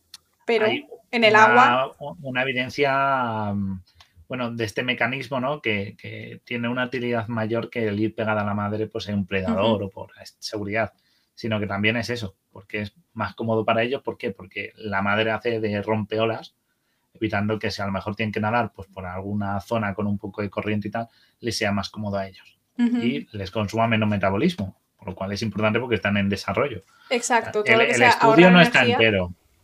El estudio está entero, lo he visto en Google Books y está a páginas sueltas incluye hasta radiografías de las aves, o sea, es un, estudio de la leche. Pero, pero no está entero, no se puede ver entero. Y también hablan de, más anatomía de otras aves, ¿eh? Interesante. Yo creo que al final esto es conocimiento por conocimiento. Creo que no debemos buscarle una aplicación. Es que no tiene mucha. Quizá en barcos, quizá para diseñar aviones, para ese tipo de cosas. No lo sé. Pero bueno. Mm, es que en realidad no, me gusta, no me gusta lo que hemos estado diciendo. Esto no sirve para nada. Pero es que yo cuando lo pienso, lo que yo hago en el laboratorio tampoco sirve para nada. Solo quiero saber cómo funciona una célula, ¿sabes? O sea, no sirve para nada, solo quiero saber. Pues igual que de cómo abrir una puerta, pues quiere saber cómo abrir una puerta. No, pues lo que digo, hasta aquí que ya lo compre, ¿eh? Cuidado. Pero esto sí que es verdad que no. El estudio también habla de, por ejemplo, eh, un análisis del estudio, de la forma, de la estructura del, aparato volador de los pingüinos, por cómo están sus alas eh, situadas de cara a su actividad vital y tal. Es más, no es solo de los patitos, es como que analizan como cosas curiosas de varias aves en el estudio este. Pero el que más ha llamado es el de los patitos, pues yo qué sé, porque son muy adorables y a todos nos gustan los patitos. O sea, pero, pero bueno. ¿Y qué más? ¿Y qué me hago? Ahí tenemos los patitos nadando detrás de su mamá. ¿Veis? Aquí se ve, se ve claramente que van a rebufo. O sea, se ve un montón. La madre rompe el agua y luego las ondas se van en V detrás de ella y ellos van como tan felices detrás de su mamá. Agustito. Ah, mira, a ver si. he, puesto, he puesto una imagen en el chat. A ver, a ver si la coge. Para que veas ahí cómo hacen las ondas el agua. Uh. Que es muy chulo. O sea, a ver si puedes hacer ruedita. Entonces ahí veis cómo el último patito no tiene apenas esto. El único que sufre un poco es el, el que va primero, porque es el que se va comiendo un poquito más el, el reflujo, el, ¿no? el rebufo de la madre, pero se puede ver. Entonces, bueno, es curioso, es curioso. curioso, pues sí. y está dedicado a la física. Claro, es física de fluidos, así que van por ahí los tiros. Hidrodinámica, yo creo que es algo que nadie quisiera en su vida. Parece bastante, bastante doloroso de estudiar. O sea, aplicada muy bien, que Natuna de rápido y todo eso muy bien, pero estudiar hidrodinámica, uff, madre mía, suicidio. Claro, aquí lo que dicen en el estudio es eso, que cuando lo más interesante es que cuando está en lo que ellos llaman el punto dulce, es como que, sweet spot. cuando el patito eh, casi que está en un, en un impulso positivo, es decir, casi que va hacia adelante. Es que es como que, se forman, como que se forman olas. Y esa ola como que te da el impulsito. Entonces, eh, está genial. Él, sube y en esa subida el patito engancha la ola. Digamos que van medio surfeando cada una de las pequeñas onditas que va trayendo la madre. ¿Vale? Y les supone un menor esfuerzo y menor resistencia al agua. aprovechan eso. Ya sabéis, si estáis en la piscina y tenéis que nadar, poneros detrás del que va rápido y os costará menos. Así parece que. claro. Exacto. Bueno, el siguiente estudio, este es de Premio Nobel de la Paz. Yo no entiendo por qué es de la paz, porque yo creo que esto trae más, más discordia que otra cosa, pero bueno. por eso mismo, porque son los Sig Nobel. Es, como, es, como es, de la paz, pero asegura cómo haya más odio. A mí me parece un estudio interesante de matemáticas. No sé, pero como no hay Nobel de matemáticas, pues a lo mejor no. Pues lo han llamado pues de la un premio que han, que han participado un montón de países, China, Hungría, Canadá, Holanda, Reino Unido, Italia, Australia, Suiza y, Estados Unidos, por supuestísimo. Y el estudio se llama aquí. Honestidad y deshonestidad en las estrategias de cotilleo. Un análisis de la independencia de la aptitud. En plan, ¿cuándo mentir y cuándo no mentir a la hora de cotillear? Básicamente. Mm, sí, exacto. Es un poco como el cotilleo, ellos, el gossip, ¿no? Sí. Eso, como gossip girl, como Oye, Guille, Oye, ¿sabes qué, fulanita? Bueno, te han entrado la Ataulfo, qué pedazo de golfo está hecho. Sin vergüenza, el que más. Es que tela, ¿eh? Ya ve. Ya, ya os contaremos, polizones. Qué bobos. Sabe que le está hablando, ¿eh? Sabe que Qué bobos. Atento. Bueno, ahora de pues repente suben los viewers a 17 millones. 17 millones. el secreto nunca contado de Ataulfo fue un pico de audiencia. Récord de audiencia absoluta. Ataulfo y fulanita. Ataulfo y fulanita. Guau, girito ahí. A lo sálvame, ¿no? ¿Te imaginas? Exacto. yo, yo, yo, yo. Y, y Ataulfo aquí. Aquí me habéis traído para hablar. Mapache. Ataulfo está con enemas. No, tía. No, que me deja esto hecho un tico. Ataulfo no se droga. No os preocupéis. No, no, no, que esto luego me lo deja, quita, quita. Bueno, pues aquí, hablamos del cotilleo. ¿Por qué premio Nobel de la Paz? Que pues el cotilleo generalmente es un problema, genera problemas. Bueno, no. pues porque. Se hacen amigos contra enemigos. Me gusta la definición de cotilleo que dan. Me parece muy acertada. Dice: es el intercambio de información sobre los ausentes. Me parece acertado. Una definición oye, Guille, oye, Guille, ¿tú sabes, ¿tú sabes lo último de Diego Clares? Muchísimo. enterado. vaya, vaya. no le da, si lo supiera su madre, madre mía. Es que, madre mía, ¿eh? Lo que, vamos, me he enterado ¿eh? en último momento y me he quedado choqueada. Y es que se dejó abierto la el, el, el, Instagram, madre mía, lo que pudimos ver ahí. Madre mía, terrible, ¿eh? Yo me suscribía. Uy, que Diego está presente. Nos referíamos a, otro Diego Clares, no eres tú, por supuesto. No, el otro, el que, el que es filósofo, no, el... El no filósofo. El no filósofo, exacto. El otro. El normal. no, ¡Hala! ¡Qué mala! Madre mía, cuántos días aquí puñaladitas vuelan, ¿cómo vuelan? Ya está, que somos amigos, es broma. Exacto, exacto. tenemos ahí. Tenemos mucho cariño, ¿eh? Siempre, siempre. Vale. Bueno, pues, pues habla un poco de que la información transmitida, lo que nos cuenta es eh, que la información que va a través de los cotilleos em, puede ser utilizada, em, puede estar sesgada y aparte que puede ser utilizada, como bien sabemos, para obtener pues, beneficios personales, ¿no? La idea es eh, muchas veces esto meter lo que es comúnmente se dice en castellano, meter, mierda, meter baza y, hundir la vida a otro. Entonces, Exacto. pero dice, eh, la pregunta es, ¿cuándo es probable que la gente comparta cotilleos honestos y deshonestos? Es decir, eh, ellos lo que hacen es que han construido eh, unos modelos formales para proporcionar la base teórica, esto leo tal cual porque es que es para que os enteréis mejor, la base teórica de estrategias de cotilleo de individuo. Es decir, ¿en qué momento tú cotillas una verdad y en qué momento cotillas mentiras? Oye, ¿tú cotillas mentiras, Guille? Mm, no diré nada si no en presencia de mi abogado. A ver, es que yo tengo una, amiga que cotilla mentiras, pero porque se las cree. Ojo, eso es peligroso, ¿eh? Eso, eso, eso debería ir al médico. Entonces, eh, eh, se hace una broma al respecto y ella, sí, sí, sí, sí, eso pasó y, y no pasó. Entonces no, no, te puedes creer nada de lo que dice, aunque ya está 100% convencida. Así que me han dicho que no me crea nada. Es peligroso, ¿eh? Eso es peligroso. Eso es una bomba de relojería Exacto. en grupo de amigos. Es como muy inocente y entonces eh, todas las típicas bromas que se hacen, siempre se hacen bromas y nadie necesita explicación de que son bromas, pues hay que tener cuidado. Claro, fíjate, lo que es interesante es que cuando habla un poco también de interdependencia del cotilleo con el cotillador. Es decir, un poco de si, cómo te afecta, cuán honesto puedes llegar a ser y la relación del cotillo respecto a ti. Es decir, si te beneficia o no, hasta qué punto eres honesto o estás metiendo una mentira. Claro, interesante. ¿cuándo metes una mentira? Cuando dices, claro. fulanito tiene un amante... ¿Pero te compensa o cuentas y la amante, No, escucha, la amante es rubia. Yo la vi, era rubia.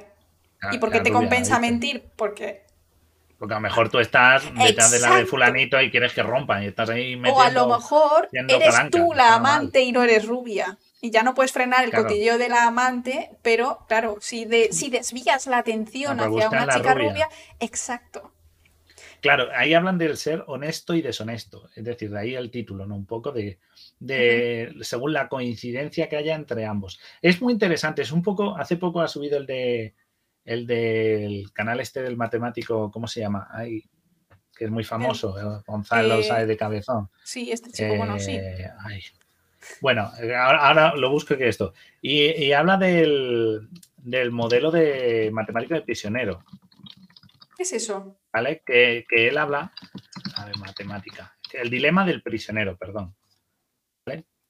que es un dilema en el cual se pone a dos prisioneros, arresta a dos sospechosos eh, es un modelo matemático que, es un poco, que viene de un premio Nobel. Uno dice y se le dice, si me decís la verdad, eh, si, los dos decís la verdad y soy honesto, os comí los dos dos años. Si uno, si uno se autoincrimina, le caen 20. Y si el otro eh, miente sobre ti, te van a caer cinco. Entonces, claro, lo mejor es que los dos sean sinceros. Pero hay un momento en el que dice, si yo soy sincero y el otro miente y me echa la culpa, me, voy 20 van a caer a mí todos los años. Y claro, el dilema del prisionero, eso es lo que es. Pues esto es un poco esos modelos matemáticos. El dilema del prisionero, por cierto, que viene asociado a la teoría de juegos y a un premio Nobel mm, de verdad. O sea, que, que es el de una mente maravillosa, todo viene por ahí. Entonces, esto es un modelo parecido, un poco de mezcla de comportamiento social y también viene de la paz porque entiendo que será para mantener el orden sabiendo lo que pasa, pero es un poco eso, entender en qué volumen somos sinceros en base a la correlación con el aspecto del que hablamos y, luego, claro, se utiliza el término cotilleo porque es cuando más tenemos esa libertad para... Pues fíjate, que, yo, creo, yo creo que el cotilleo o el cotilleo, o por lo menos mm, hacer como alianzas eh, parciales dentro de un grupo más grande, es algo que es inherente al ser humano. Tengo que decirlo. Porque me da la impresión de que cuando hay, pues por ejemplo, en un sitio de trabajo, ¿no? Que a lo mejor hay un jefe o que va a ascender uno y el otro no, siempre, siempre me da la impresión de que hay alguien que tiene que estar ahí. Mm, no sé, como moviendo hilos de alguna manera. Yo creo que el tema de los cotillos está así. A mí me encanta, por ejemplo, los cotillos. O sea, me encanta enterarme de como de la vida, que me cuenten en plan fulana del novio, o sea, ver telenovelas. Esto me encantan las telenovelas. Pero luego tengo que decir que yo no me meto nada en estas cosas. O sea, no me gusta luego contarlo, me gusta que me lo cuenten. Me lo cuentan y yo flipo y digo, guau, chaval, se han liado, tal. Y ya está. Pero porque estás ajena al problema. Claro, porque yo como no tampoco salgo mucho y nada, yo no me entero de nada, y digo, contarme si ha pasado algo que me encanta. Claro, esto, esto lo que es muy, me recuerda también un poco al modelo aquel, ¿te acuerdas? De etología, del modelo de qué merece más la pena. Eh, aquellos modelos de decisión de cazo presas pequeñas o una gran presa grande, gran riesgo, cómo se asocia, pues es también va un poco por ahí, entender los comportamientos en base a los beneficios. Entonces, han comprobado empíricamente que incluso habiendo factores de relleno, el, el cotilla sabe tomar decisiones y los cotillas, cuanto más profesionales son, por decir así, son capaces de mentir mejor. O sea, no mentir, sino hablar de algo con la precisión de obtener el óptimo beneficio. O sea, no son unos estrategas. Exacto, es un tipo de estrategia social. Me parece muy, muy interesante porque porque siempre se habla de, pues eso, de estrategas, pero en el cotilleo es un juego de mentiras y hasta dónde es verdad y no. Y obtener Geopolítica de barrio. es, Titulazo, ¿eh? Sí, político, ¿eh? Es geopolítica de barrio. O sea, que un, un cotilla no tiene, además lo que dicen es que no necesariamente tiene que ser mentiroso. Un cotilla puede contar la verdad si esa verdad le es de utilidad. Es decir, decir que alguien pues se ha quedado del curro porque ha dicho que estaba malo y se ha quedado en casa jugando al GTA 5, pues dice, eh, este, te voy a contar la verdad. Pero sin embargo, este, este cotillo es cierto porque obtengo un beneficio para hundir a mi compañero de trabajo, por ejemplo, que no quiero o, algo, o, echar la culpa a alguien. O puedes, como tú dices, mentir, decir que la amante es rubia porque tú eres morena y tu beneficio reside en crear Desviar la atención, exacto. Desviar la atención. O sea, es muy interesante estos modelos de pensamiento y de comportamiento social. no, sé qué tiene que ver esto con la paz, pero me gusta Nada. mucho. Pero yo creo que, o sea, yo creo que, yo creo que con la paz tiene que ver que, y la frase de si, enemigos de mis enemigos son mis amigos, ¿y si es esto? Por eso es la paz. O sea, yo creo que el cotilleo o el, por ejemplo, encontrar que la misma persona te cae mal, eso no hay, no hay cosa que una más en la historia. ¿No? Claro. En plan, tú no tienes, hay gente que lo disfruta. Tú no ¿eh? tienes nada en común con Mengano, pero ninguno de los dos aguantáis al jefe. Pues ya tienes algo que hablar con Mengano y la verdad es que como no puedes hablarlo con nadie más, te desahogas con Mengano y Mengano y tú os hacéis mejores amigos. Ponéis una diana con dardos, exacto, el enemigo común. ¿Puede ser eso parte de, la necesidad del cotilleo en los humanos? No lo sé. O, como esa amiga tuya que tú dices. Bueno, no sé cuán amiga tuya será. Pero, pero imagínate esa persona. Esa persona se retroalimenta porque ha creado una red de beneficios en base a contar cotilleos. Entonces sabe cómo influir, ¿no? Geopolíticamente. Pero que yo creo, yo es que ella piensa que no son cotilleos, que son como, como realidades eh, aceptadas por todos, ¿sabes? no, claro, son cotilleos falsos, porque los falsos le van a generar más beneficio. A lo mejor tu amiga, si contara la verdad, le resultara más beneficioso, sería sincera. Está ahí no sé, ya veremos. Me resulta muy interesante, o sea, me resulta es muy interesante. Por cierto, el canal es Derivando, que no me venía. Es derivando, eso el de, El de Sale Cabezón, que es de matemáticas, y el último que ha subido hace ayer o hace dos días eh, es sobre el dilema del prisionero y lo explica. Y es muy interesante porque habla eso, de la teoría del juego. Pues todo va un poco por ahí. ¿De acuerdo? Y siguiente premio redoble de tambores para Premio de Economía a Italia. Este me encanta, este creo que vamos a hablar todos de él. Sí. Aquí metemos toda la mano, ¿verdad? Sí, porque quedan dos y el otro es cortito. Sabe de cabezón, de cabezón. Eh, sabe de cabezones, de... Sí. a ver, este premio, Guille, léenos el título y luego ya nos ponemos a charlar. El título, vamos a meterle caña aquí. Es el penúltimo, ¿eh? Me dejo el último para... porque es el más, el más chulo. Vale, el título de este es... Que lo tengo aquí es talento contra suerte, el papel del azar en el éxito y el fracaso. O, mejor dicho de otra manera, porque los más mediocres están en puestos que te cagas y les va todo que te cagas y dices, pero ¿cómo ha llegado este subnormal aquí? O sea, fuera de coña. Porque yo a veces me encontraba gente que digo, ¿cómo es posible que esta persona sea eh, gerente de, este lugar? O sea, si es que, es que no, no, bueno, pues al parecer eh, parece ser que el talento o, las aptitudes para desempeñar una tarea o un puesto de trabajo en particular no son relevantes. Ay, el pobre sur normal. que no, tú no. Tú eres sur. sur, de andaluz. Eh, parece que, parece que las aptitudes, parece que la inteligencia es básicamente irrelevante y que lo único que cuenta es la suerte, el azar. Estar en el momento adecuado, en el lugar preciso. ¡Pum! Claro, Salario que, te cagas. claro, lo que dicen es que generalmente las culturas asocian ¿no? el, éxito, o sea, el éxito a ser una persona ya no solo inteligente, sino con talento, que tenga grandes habilidades, que tenga un don de gentes, una serie de, ya no sea solo de estudio, ¿vale? No hablamos de alguien que tenga cinco doctorados, sino que hay gente que tiene habilidades comunicativas, eh, bueno, tiene una actitud agradable y tal, pero se sabe que hay, han comprobado de que esto no tiene la misma distribución matemática. O sea, no está comparable con gente que han comparado que es, pues eso, con una serie de factores que se ha considerado de éxito frente a su distribución de riqueza, su proporción de riqueza. Y claro, lo que llegan a la conclusión es que algunos, lo que tú dices, Laura, de que hay algunos que dicen, vamos a ver, no sé cómo es capaz de respirar sin pensar en que tiene que respirar esta persona. O sea, este Todos hemos el ser una seta y dices, y este, esta tía o este tío es COD o gana una pasta o tiene la vida de cara y, o que trabaja pero no hace nada. que va ahí... los factores familiares, ¿eh? O sea, el rollo. Sí, herencias. porque soy el hijo de papá y papá tiene una empresa y yo soy vicepresidente ejecutivo. No, hablan de gente. Dicen que hay algo más que no se puede entender, que debe ser, pues eso, la suerte, o más científicamente llamada aleatoriedad. Es decir, hay factores que se te cruzan, que no pues se pueden movilizar, por decirlo así, y, ya está. Y ya está. Y ya vivir.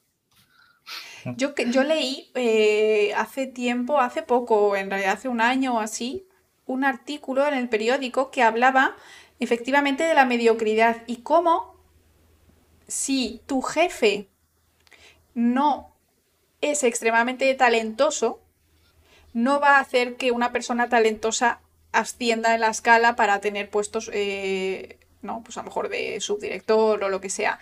Ocurre que de alguna manera tienden a ascender a los que piensan como él o a los que tienen unas cualidades similares a él y que de alguna manera pues podría influenciar, no sé, Claro, al final cada estudio se hace de una manera y, los factores y demás. Pero yo creo que sí es verdad que al final es la suerte. Al final muchas veces es caer bien. Que claro. Que te apadrine ese señor o esa señora, te ha apadrinado porque te ha tocado la lotería y ya está. Pero también, es que... también dicen que no necesariamente, en el estudio también aclaran de que no sé, que nosotros siempre decimos esto inútil, tal, pero ellos les gusta puntualizar de que hablan gente, hablamos de eh, los menos talentosos, gente con talento estándar, ¿vale? No tíos que se comen los mocos, tías inútiles que no Con saben hacerlo con un canuto, que se le cae la baba. No, no hablamos de eso, hablamos de gente pues que, que, que no destaca, que no necesariamente tiene que destacar, pero que, que bueno, pues que sí, que consigue caer en gracia. Sí, no sé por qué. eh, alguno me he cruzado. Eh, yo creo que en ciencia quizá eso pasa menos, pero bueno, en alguna empresilla y tal, eh, me da, me da rabia, ¿no? Me da rabia pensar que es así porque muchas veces tú vas a un sitio y ves que a lo mejor el trato o, o la manera en que trabaja una empresa es deficiente. Si yo tuviese una empresa, yo no querría que esta persona estuviese aquí dirigiendo esto, por ejemplo, yo que sé, un almacén o lo que sea, porque claramente no tiene las capacidades para hacerlo, o las capacidades o las ganas o lo que sea. Y todos hemos visto este tipo de personas en un puesto de trabajo mm, por encima de sus posibilidades o por encima de sus deseos de trabajar ese día. Y al final eh, es la empresa la que pierde dinero y es el cliente o la solución eh, el que sale perjudicado. Pero es muy raro. Claro. Eh, sobre todo, es muy interesante lo que tú has dicho. Dices, si yo tuviera tal, sería de cierta manera y prestaría atención. Es un, ellos mismos resaltan que, que es importante saber distinguir a estos individuos. Es decir, intentar dar una mayor distribución de los recursos, por decirlo así, o de los méritos, y no centrarse siempre en, es que fulanito es la hostia. O sea, esa, esa frase la hemos oído todos o mucha gente en una empresa es decir, es que fulanito es la caña, o fulanito se encarga. Y fulanito, pues igual que tú que eres súper listo, se desborda por el trabajo, se equivoca, es humano, ¿vale? O incluso, Sí. ya no digo tonto de nuevo, digo que es una persona que no es la leche en pepitoria, que se puede equivocar. Claro, sí, sí, sí, no hablamos de genios, de- claro. de hacer focus a una persona y decirle lo que diga él es va misa y esta persona sabe hacerlo y tal, eh, puede hundir un negocio, puede representar Sí. una pérdida para la empresa. Es decir, eh, hace dos días, dos días, el martes fue, eh, vi un documental que está en Netflix, Netflix patrocínanos, que se llama En el Blanco, que habla sobre cómo la marca Abercrombie Fitch, que seguro que os suena, pasó de ser la marca más millonaria de ropa, superando a Está Levi's, a súper de moda, sí, sí, sí. súper de moda en la época de los 80, súper loco, going to the, al centro comercial y tal, y como ahora mismo es una marca que se está reconstruyendo porque se pegó un batacazo tal. ¿Por qué? Porque aparte de tener una temática racista un poco en su actitud bueno. y, de dis- dis- Sí, y discriminar a gente fea, porque sí, eh, uno de ellos es que el que lo llevaba, la empresa, acabó convirtiéndose en un megalómano. ¿Por qué? Porque al principio consiguió que triunfara el negocio ya. Se le por subió, suerte, situación económica, situación social, sobre todo en Estados Unidos. por se le suerte, subió, pudo ser todos claro, decían, sí. Este tío es, ¡buah! Este tío es Elon Musk, imaginaos, Sí. Elon Musk. ¿Por qué es Elon Musk? Y Elon Musk a lo mejor es más tonto que, que una nuez. Pues, pues a este tío le volcaron El todo dinero ¿y qué sabe pasó? ponerlo en los sitios, pero bueno. Claro, pero, pero Luego hice pues cosas este ¿qué raras. pasó? Que se volvió loco, se metió en cosas turbias, eh, tuvo unos rollos, eso, megalómano, y que hizo que la marca hiciera hasta abajo. Exacto. Pues esto es un ejemplo. Documental muy Sí. interesante, por cierto. Dice Diego, dejar de lado la meritocracia y dar oportunidades a gente carismática y que aporta otras cosas. Pero aún así, yo creo que la meritocracia mm, mm, no existe. Lo único que existe es eh, estar donde tienes que estar y ya está. O sea, o, te- o- o conocer a fulano o conocer a Mengano o tener la suerte. O sea, yo no creo que los que hagan mejor las cosas sean premiados.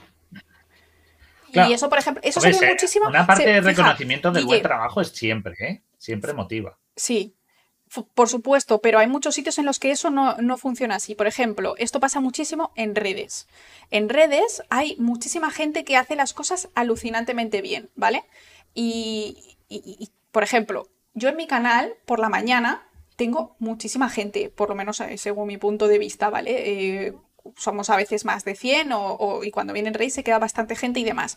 Y yo veo canales, te lo juro por Dios, ¿vale? Veo canales que tienen literalmente menos gente y el triple de subs.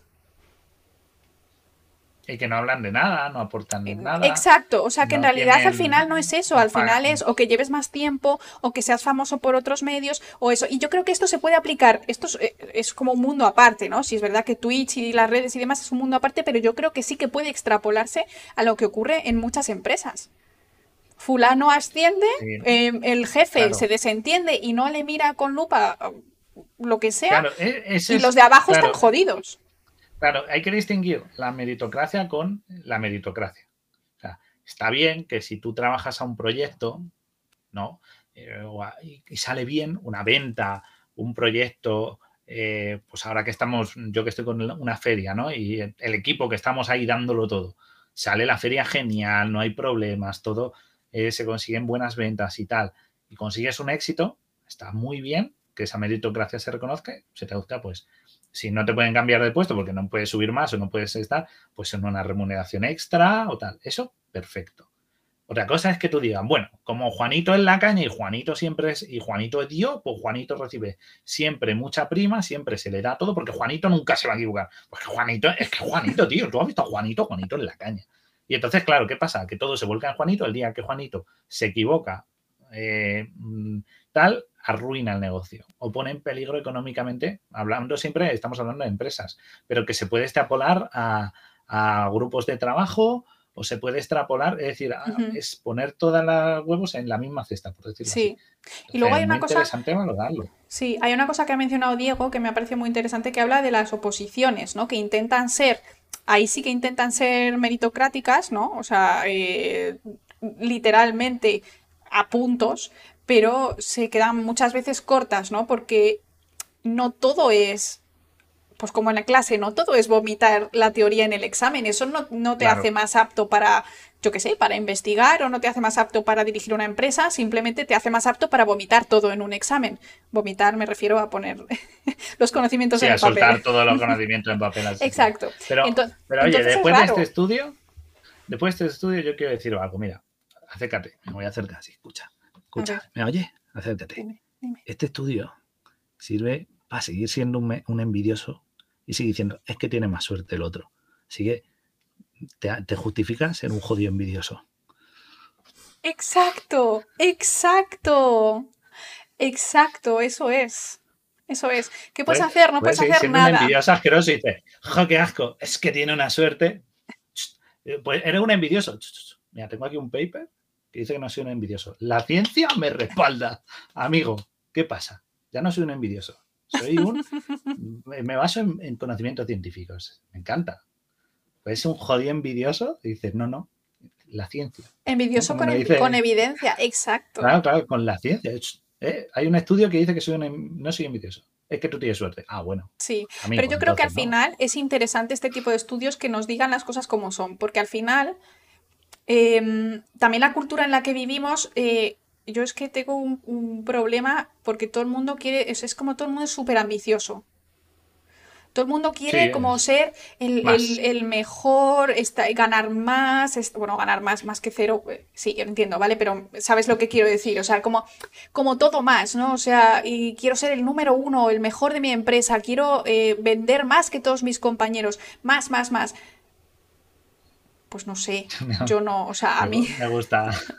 A mí dame cosas regulares, ¿no? Entonces es como, pues mira, como hagas lo que hagas, o sea, hazlo bien, no te estoy diciendo que hagas las cosas mal, pero tampoco te castigues. ¿No te ha tocado? Pues bueno, pues a la próxima o vete a otro sitio y ya está. Claro, es, es, una buena manera de, de, lo que digo, de eso, de tener quizás una valoración social y darte cuenta de los errores, de que y evitar falsos ídolos, porque yo te digo que quiero un directo de Elon Musk ¿Queréis un directo de Elon Musk? No, no, no te dejo. No ¿Queréis? ¿Queréis que lo que diga el público? Eh, no, no, no. En este canal, yo, lo siento, pero esto es real. En este canal no se va a criticar a personas particulares nunca. No. Hay que someterte.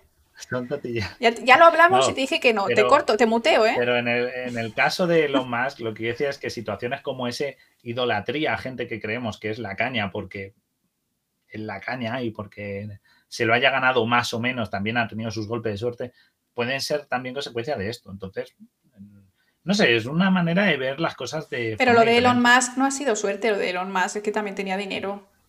Tenía dinero. Pero es, que, si no tienes dinero, vale, ha tenido suerte, pero quiero decir, exacto. Exacto, habrá cientos como él que.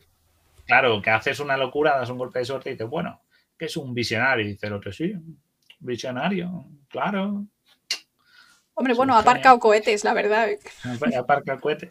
A mí me parece bastante impresionante. Hombre, yo creo que.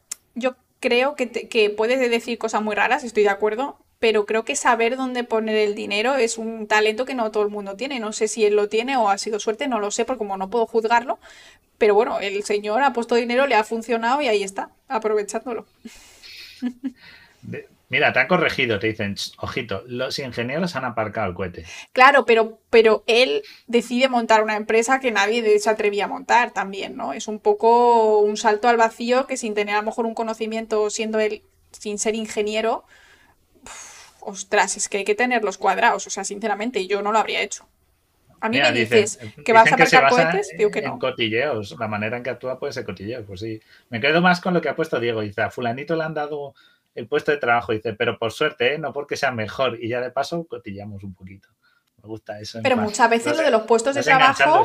Ostras, pero es que lo de los puestos de trabajo muchas veces, y lo ha dicho por ahí alguien también, eh, que eres más guapo, que le pillas de buen humor el, día del entrevista, eh, al entrevistador, ese tipo de cosas. Oye, por cierto, hablando de, de como de aplicar a trabajos, de echar currículum, si ofreces una maldita, un maldito puesto de trabajo y te llegan emails con propuestas serias, contesta no se puede ser tan eh, sabandija, bueno, está por ahí sabandija, pero bueno, sabandija a nivel mal. No seas, no seas la mierda de la sociedad. Porque es que, o sea, que me he acordado de mi año de estar echando a miles de empresas, eché cientos de emails y tuve cero respuestas. Eso, eso. Y también, y también que pongan las condiciones de trabajo, que creo que están obligados por ley a ponerlas y no las ponen. Eso es. Tipo horario, salario, esas cosas estaría bien que lo pusieran las ofertas de trabajo, ¿eh? En las ofertas buenas. No había ni una que llamabas y te decían, ¿qué te parece este horario, este salario y medio? Y decían, vale, me parece genial. Pero para ti. o sea que. Lo haces tú por ese dinero, ¿no? Yo. Claro, lo haces tú. Pero bueno, no nos, no nos vamos a meter más con Elon más pobrecito. Ya se mete bastante el punto con él. No tenemos que hacer el trabajo sucio. Bueno, pero es rico, ¿eh? Le da igual. Yo creo que le da igual. Es que yo creo que lo que le gusta es que hablen de él. Bien o mal. Por eso dice cosas raras. Es que dice algunas cosas que yo no entiendo. El cotilleo, el cotilleo, simplemente él crea el cotilleo, crea esto y. Oye, fuera de coña, ¿tú crees? Porque es que hay muchos cotilleos, por ejemplo, con todos los streamers y con todos los youtubers en España, que pues es lo que estamos expuestos, o sea, habrá en todos los países. ¿eh? Eh, que hacen, todo el rato hacen cosas, todo el rato la están cagando, todo el rato. Me da la impresión, te lo juro por Dios, que creo que es aposta. Sí. Porque mira, van a hablar de mí, pues que hablen con razón. Que Tele5 es real, no, porque quien crea que lo que pasa en Telecinco es real es muy iluso, porque, vamos, todo lo que veáis en Telecinco, los que veáis Telecinco, son todo montaje. O sea, eso son todo cosas que. siempre hay algo. Siempre hay una pelea, siempre hay un algo, siempre tiene todo que eso montado, todo está planeado. Sí, ¿verdad? A mí me. Todo es mentira. Me, suena un poco falsete. Además, ya lo han dicho algunos, vamos, hoy que se lo, se ¿Ah, lo proponen, en plan, que tienen que mentir, ahora vamos a exagerar un poco esto. O sea que. Pero bueno, dice mejor, sí, es verdad que sí, ¿eh? mejor nuestro estilo que el de Salomé, ¿eh? por favor. Sí. Muy desesperado te busques estar para pegar ese volantazo de, Madre mía. de contenido, ¿eh? Bueno, no, hombre, no. y vamos con el último premio, el premio de Suecia, no es Suiza, de Suecia, eh, que han estado investigando, ¿vale? Y es un premio Nobel a la seguridad, a ingeniería de la seguridad. Safety Engineering, no sé cómo sería traducción, ¿no? Ingeniería de la seguridad. Sí, algo así. Y básicamente han diseñado un muñeco. Sí, pero dices, ¿y de qué? ¿Vale? Pues el, título del estudio, que es una, es una tesis doctoral, poca broma, o sea que hay alguien que le ha metido horas a esto, gente, eh, se llama, eh, tiene un nombre sencillo, yo creo que el que tiene el nombre más sencillo dice, maniquí de prueba de choque de alce. Tan, tan, tan, tan. ¿Por qué? Pues porque los haces. Ese maniquí, ponlo, ponlo. Ya está. que vas con retraso, No, no, no, es que estaba con otro. Digo que yo nunca había visto, iba a decir que yo no había visto nunca algo así. A todos conocemos los muñecos, los muros, todo esto que se hacen. Que por Sí. cierto, en el pasado no había dummies. En el pasado, cuando se hacían las primeras pruebas con coche, era con gente, con trajes de soporte directo, pero las hostias se las comía la peña. ¡Ostras! un este y te, hoy vamos a estrellar el coche. Yo, Como ahí- es como ir a la feria eso, ¿eh? Madre mía. Claro. Es como, venga, pues súbete. Y este casco, uff, hoy cobra más, no te preocupes. La factura médica corre a nuestra cuenta. Y es que además Sube, los sube. cascos y eso, si ya se han dado un golpe, no se pueden volver a usar. O sea, bueno, Pues, pues aún esto, pues, pues han, han hecho Colchonados. un muñeco. Han hecho esto que veis. Eso, eso es un arte, ¿vale? imita. ¿Vale? ¿Por qué? Exacto. Porque Imita un se, arte, imita un arte. pues claramente porque se, se chocan. Se ve, se ven los cuernos ahí, ¿no? Sí, no ¿Por lo qué? puedo, no. Porque, bueno, pues por, ¿esto por qué se ha hecho? Bueno, pues porque en esa zona, en Escandinavia, pues hay, hay un mogollón de. ¿vale? ¿Qué ocurre? Que, pues, que muchas veces se atropellan. Y, y es muy difícil eh, porque son animales bastante grandes, tienen mucho Son peso. enormes, Y ¿eh? pues muchas veces, claro, son accidentes mortales lo que pasa, lo que ocurre Mm. con esto, porque claro, que caen encima del coche. Entonces, lo que intentan ver es con este, ellos han buscado cadáveres de animales recién atropellados Lo que dice para Frog, hacer sí. estudios de densidad y de cómo acaba el animal, qué partes se rompen, qué partes aguantan los impactos, ¿no? Un poco para valorar las lesiones. Ostras, ¿eh? Menuda tesis. Les pilla un coche, en plan, ¿qué tenemos aquí? A, a los CSI, Buah, tenemos un ciervo sea, atropellado, tal. Guille, ¿tú te, ¿tú te imaginas ser ese estudiante de doctorado cogiendo trozos de alces muertos Digo yo que. y dándoles golpes para ver cuál se rompe más y cuál se rompe menos y aumentar y, y ver la densidad? Claro, la idea es eso, porque tú tienes que Ostras. hacer una, sí, una Ostras, simulación Pedrín, ¿eh? perfecta de un alce, ¿eh? Claro, porque no vale Claro. que tenga el peso en otro lado. Claro. Entonces tienes que coger como una medida estándar de altura, una medida, una densidad de carne, ¿no? De la parte del tronco del Sí. animal estándar y tal, porque además han estado consultando a, a a veterinarios y tal, pues para también ver, pues eso, eh, ver cómo es lo más acertado, lo más preciso a la simulación de, un, de, de este animal Ujú. para que cuando le atropelle un coche, como en, en la foto, pues el animal ver hacia dónde suele caer habitualmente, qué partes hay que reforzar, porque esto, aunque no lo sepáis, los coches no se hacen igual en todos lados. Es decir, BMW yo estuve en la fábrica de BMW, allí en Múnich, Vale. y, la- y nos, y nos contaron que los BMW no se fabrican igual todos. O sea, el mismo modelo tiene pequeñas variaciones en función de a dónde se vaya a distribuir. Es decir, si por ejemplo va a Ah. un país nórdico, que hay mucho frío, le tienen que poner una, una serie de recubrimientos y de tal diferente. Si lo mandan a un país árabe, que suelen ser zonas muy áridas, con mucha arena, partículas de Ujú. suspensión del aire, calor, tienen que meter unas variaciones para que ciertas partes que se desgastan o sufren más en esas condiciones eh, aguanten, pues claro. Entonces dicen, nos contaba Es incluso que algunos jeques que les habían visitado, claro. Entonces ellos decían que algunos jeques que les habían visitado decían, quiero ese coche. Y decían, no, te tenemos que hacer uno porque este es para enviar a Francia. Y en Francia Claro. no es el clima de Arabia Saudí. O sea, te Ujú. tenemos que hacer uno con todas las especificaciones del clima. Pues eh, con, con este es igual. No van a hacer un pa- a lo mejor un parabrisas a prueba de a prueba de ¿cómo se dice? de, de alces, pero sí que es verdad que pueden cambiar, por ejemplo, la forma del, del capó para ver que cuando recibe el impacto no Resbale o- claro. este. O se desvíe o vaya hacia un lado, o sea, el golpe sea limpio y en vez de caer así, pues a lo mejor al darle se vaya hacia un lado. ¿vale? Ellos han estado probando con, con unos modelos de vehículo. eh, eh, a ver qué, qué marca de vehículo tenía yo por aquí que habían estado probando. Eh, si lo tengo, tengo, lo tengo. Bueno, mientras lo voy leyendo, que un, un Volvo con, con, con Saab modernos y con, un, y con Volvos de modelo antiguo.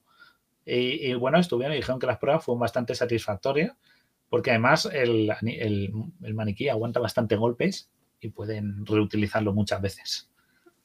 Y esto Pues es muy interesante. A mí esto me parece muy interesante. Así, claro, así pueden hacer el estudio sin coger un bicho muerto cada vez. Claro, eso, la es verdad, debe ser muy complicado traer a la zona muy- específica. Y muy desagradable que tienes una nevera llena de cadáveres de ciervo para estampar. Gigantes, todos enormes. Claro. No, pero es muy interesante porque, por ejemplo, en- yo cuando voy a mi pueblo, lo más habitual que te encuentras, mi pueblo es de Castilla y, La Mancha, Castilla-Mancha, por Toledo. Castilla y La Los Mancha. animales más, Castilla y y La Mancha. No, Castilla-La Mancha en la zona de Toledo, ¿vale? Y los animales más comunes que te puedes encontrar, que se te pueden cruzar y que pueden dañarte un coche, ¿vale? Pues se, se te cruza un zorro, el pobre zorro, si le das, adiós zorro, ¿vale? Pero Mm. al coche no le pasa nada más que el que tú te asustes y des un volantazo. Pero si te topas con un corzo o un venado, lo que hace es que se te cae encima del. Ujú. Entonces, siempre se ha dicho que si ves un ciervo, aceleres. Si vas a atropellar a un ciervo, acelera. Porque lo mejor que puede pasar es que salga disparado y no te quede encima. Pero si te topas con un jabalí, siempre dicen que intentes esquivarlo. Porque Hostias, pegarte con un que- jabalí es como pegarte con un bloque de hormigón. Entonces, Bueno, esto no sé es si tanto, interesante. pero sí, sí, sí. Sí, sí, sí. Uh, sí, eh, A mucha velocidad. Como le pilles y vaya, esté clavado en el sitio, créeme que, que es como pegarte con un bloque de cemento. Madre De- mía. De, medio motor, literalmente, como un acordeón. Medio capó de un coche por un jabalí. O sea, es brutal. Entonces, el- esto es interesante porque son eso, son accidentes que pasan y a lo mejor pues son maneras de que, aunque no puedas evitar atropellar al pobre animal, que no haya víctimas más, más, más víctimas mortales, quiero decir. Pues sí. Dice Frog que le gustaría donar su cuerpo para que lo estrellasen contra cosas. Oye, pues mira, en plan, lo dejas en la herencia y como última voluntad que cojan mi cadáver y lo metan en un cañón de circo y, y lo lancen volando o algo así, ¿no? Estaría muy, curioso. A mí este me- es el que más me ha gustado porque la verdad es que este es bastante útil. Para Bastante útil, la verdad. Bastante curioso. ¿no? Porque siempre se piensa en personas y muros, choque coche con coche, coche con farola. Pero con animales no hay tanta modelización. Es un- Sí, sí. Y es un elemento más de accidente. O sea, Exacto. que hay bastantes en España, por ejemplo, hay muchos. O sea que. Así que bueno. Curioso. Una buena tesis, un poco, un poco horrible de hacer, pero con bu- buenas aplicaciones ya nadie más tiene que hacerlo. A lo sea, Frankenstein ahí Un construyendo poco a lo un Frankenstein, ¿eh? Uf, uf, qué duro. cadáveres. Qué duro, qué duro. Sobre todo que son enormes. O sea, lo que puede pesar un- una pierna de ese animal. Que es que miden como Claro, de altos claro. como un coche grande. Como los coches estos americanos que son tipo cañonero. Pues así. Pues igual, pues igual. Pues la idea es, la- además, estos, por ejemplo, que intentaron hacer es simular muy bien la densidad de la carne. Ujú. para que el impacto sea realista. O sea, que es- todo ahí eh, tienes que estudiar cómo es la carne de un animal muerto, el peso muerto y cómo cae.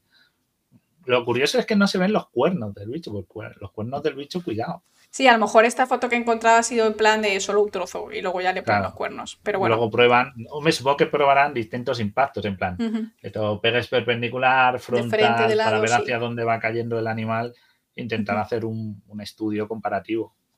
Pues Pero sí. bueno, a mí me han gustado mucho los IG Nobel de este año. Yo me estoy en... Este es el que más me gusta, aunque el de... A mí me ha el gustado el de los escorpiones, escorpión, pero el de los enemas. Es que el de me- Enema es es bueno. que me he partido de risa, ¿eh? Es que digo, Mm. pero esta gente, what the fuck, ¿qué hacía? Estaban locos. Bueno, ahora ya lo sabemos. Bueno, polizones, pues nada, nos vamos a ir, que yo voy justita de tiempo, tengo que irme corriendo. Nos vamos a ir de raid. Guille, yo, eh, mañana mi cumple. Mañana en la Ludo. Mañana No, no, eso Ludo, que le den, que mañana es mi cumple. A tu cumple. Tengo- Digo, mañana es mi cumple, Guille eclipsándome con una- unas jornadas. No, eh, es que no lo tengo, no me ha saltado el aviso de móvil. No, mañana es el cumple, así que te hacen, a Twitter, Instagram o donde estemos y le felicitáis a Laura, ¿eh? Yo voy a estar aquí en directo por la mañana, ¿vale? Así que si os apetece pasaros. que- Va a venir además alguien un ratito, va a estar hablando con nosotros de agujeros negros, que sé que eso suele, que eso suele gustaros. Así que Tanto como Eh. lo de los mayas, ¿verdad? Que también hacían cosas con agujeros negros. No van a Eso cerrar es. el canal, nos lo cierran de es. lleno. Uf, uf. Bueno, yo Madre estaré mía. por las ludos. Si os queréis pasar, estará conmigo Ataulfo y os podéis En la lucha estará él. por ahí si queréis ir a verle, ¿vale? Así ¡Hala! que estaremos por allí dirigiendo. Os nada, queremos, gracias, como polizones. siempre, recordad por aquí donde estamos, tenemos podcast, un ¿Quiénes podcast somos? sobre tulipanes. ¿Quiénes Y somos somos? el camarote de Darwin, vuestra emisora clandestina a bordo del Beagle. Hemos sido Laura, Guille y Ataulfo por aquí metiendo bulla. Y nos vemos el próximo viernes sábado. Esperemos que sábado ya volvamos a la La semana que viene no hay charlando. La semana que viene no hay charlando, yo no estoy. Eh, no, no, la que viene no, a la, a la otra. Cuando toque. A, a partir del No sé 6 si- o así, 7, A no sé. así. ¿Qué día es? Os queremos, polizones. Pero habrá podcast, habrá contenido, habrá esto. Queremos. Ahora. A disfrutar el fin.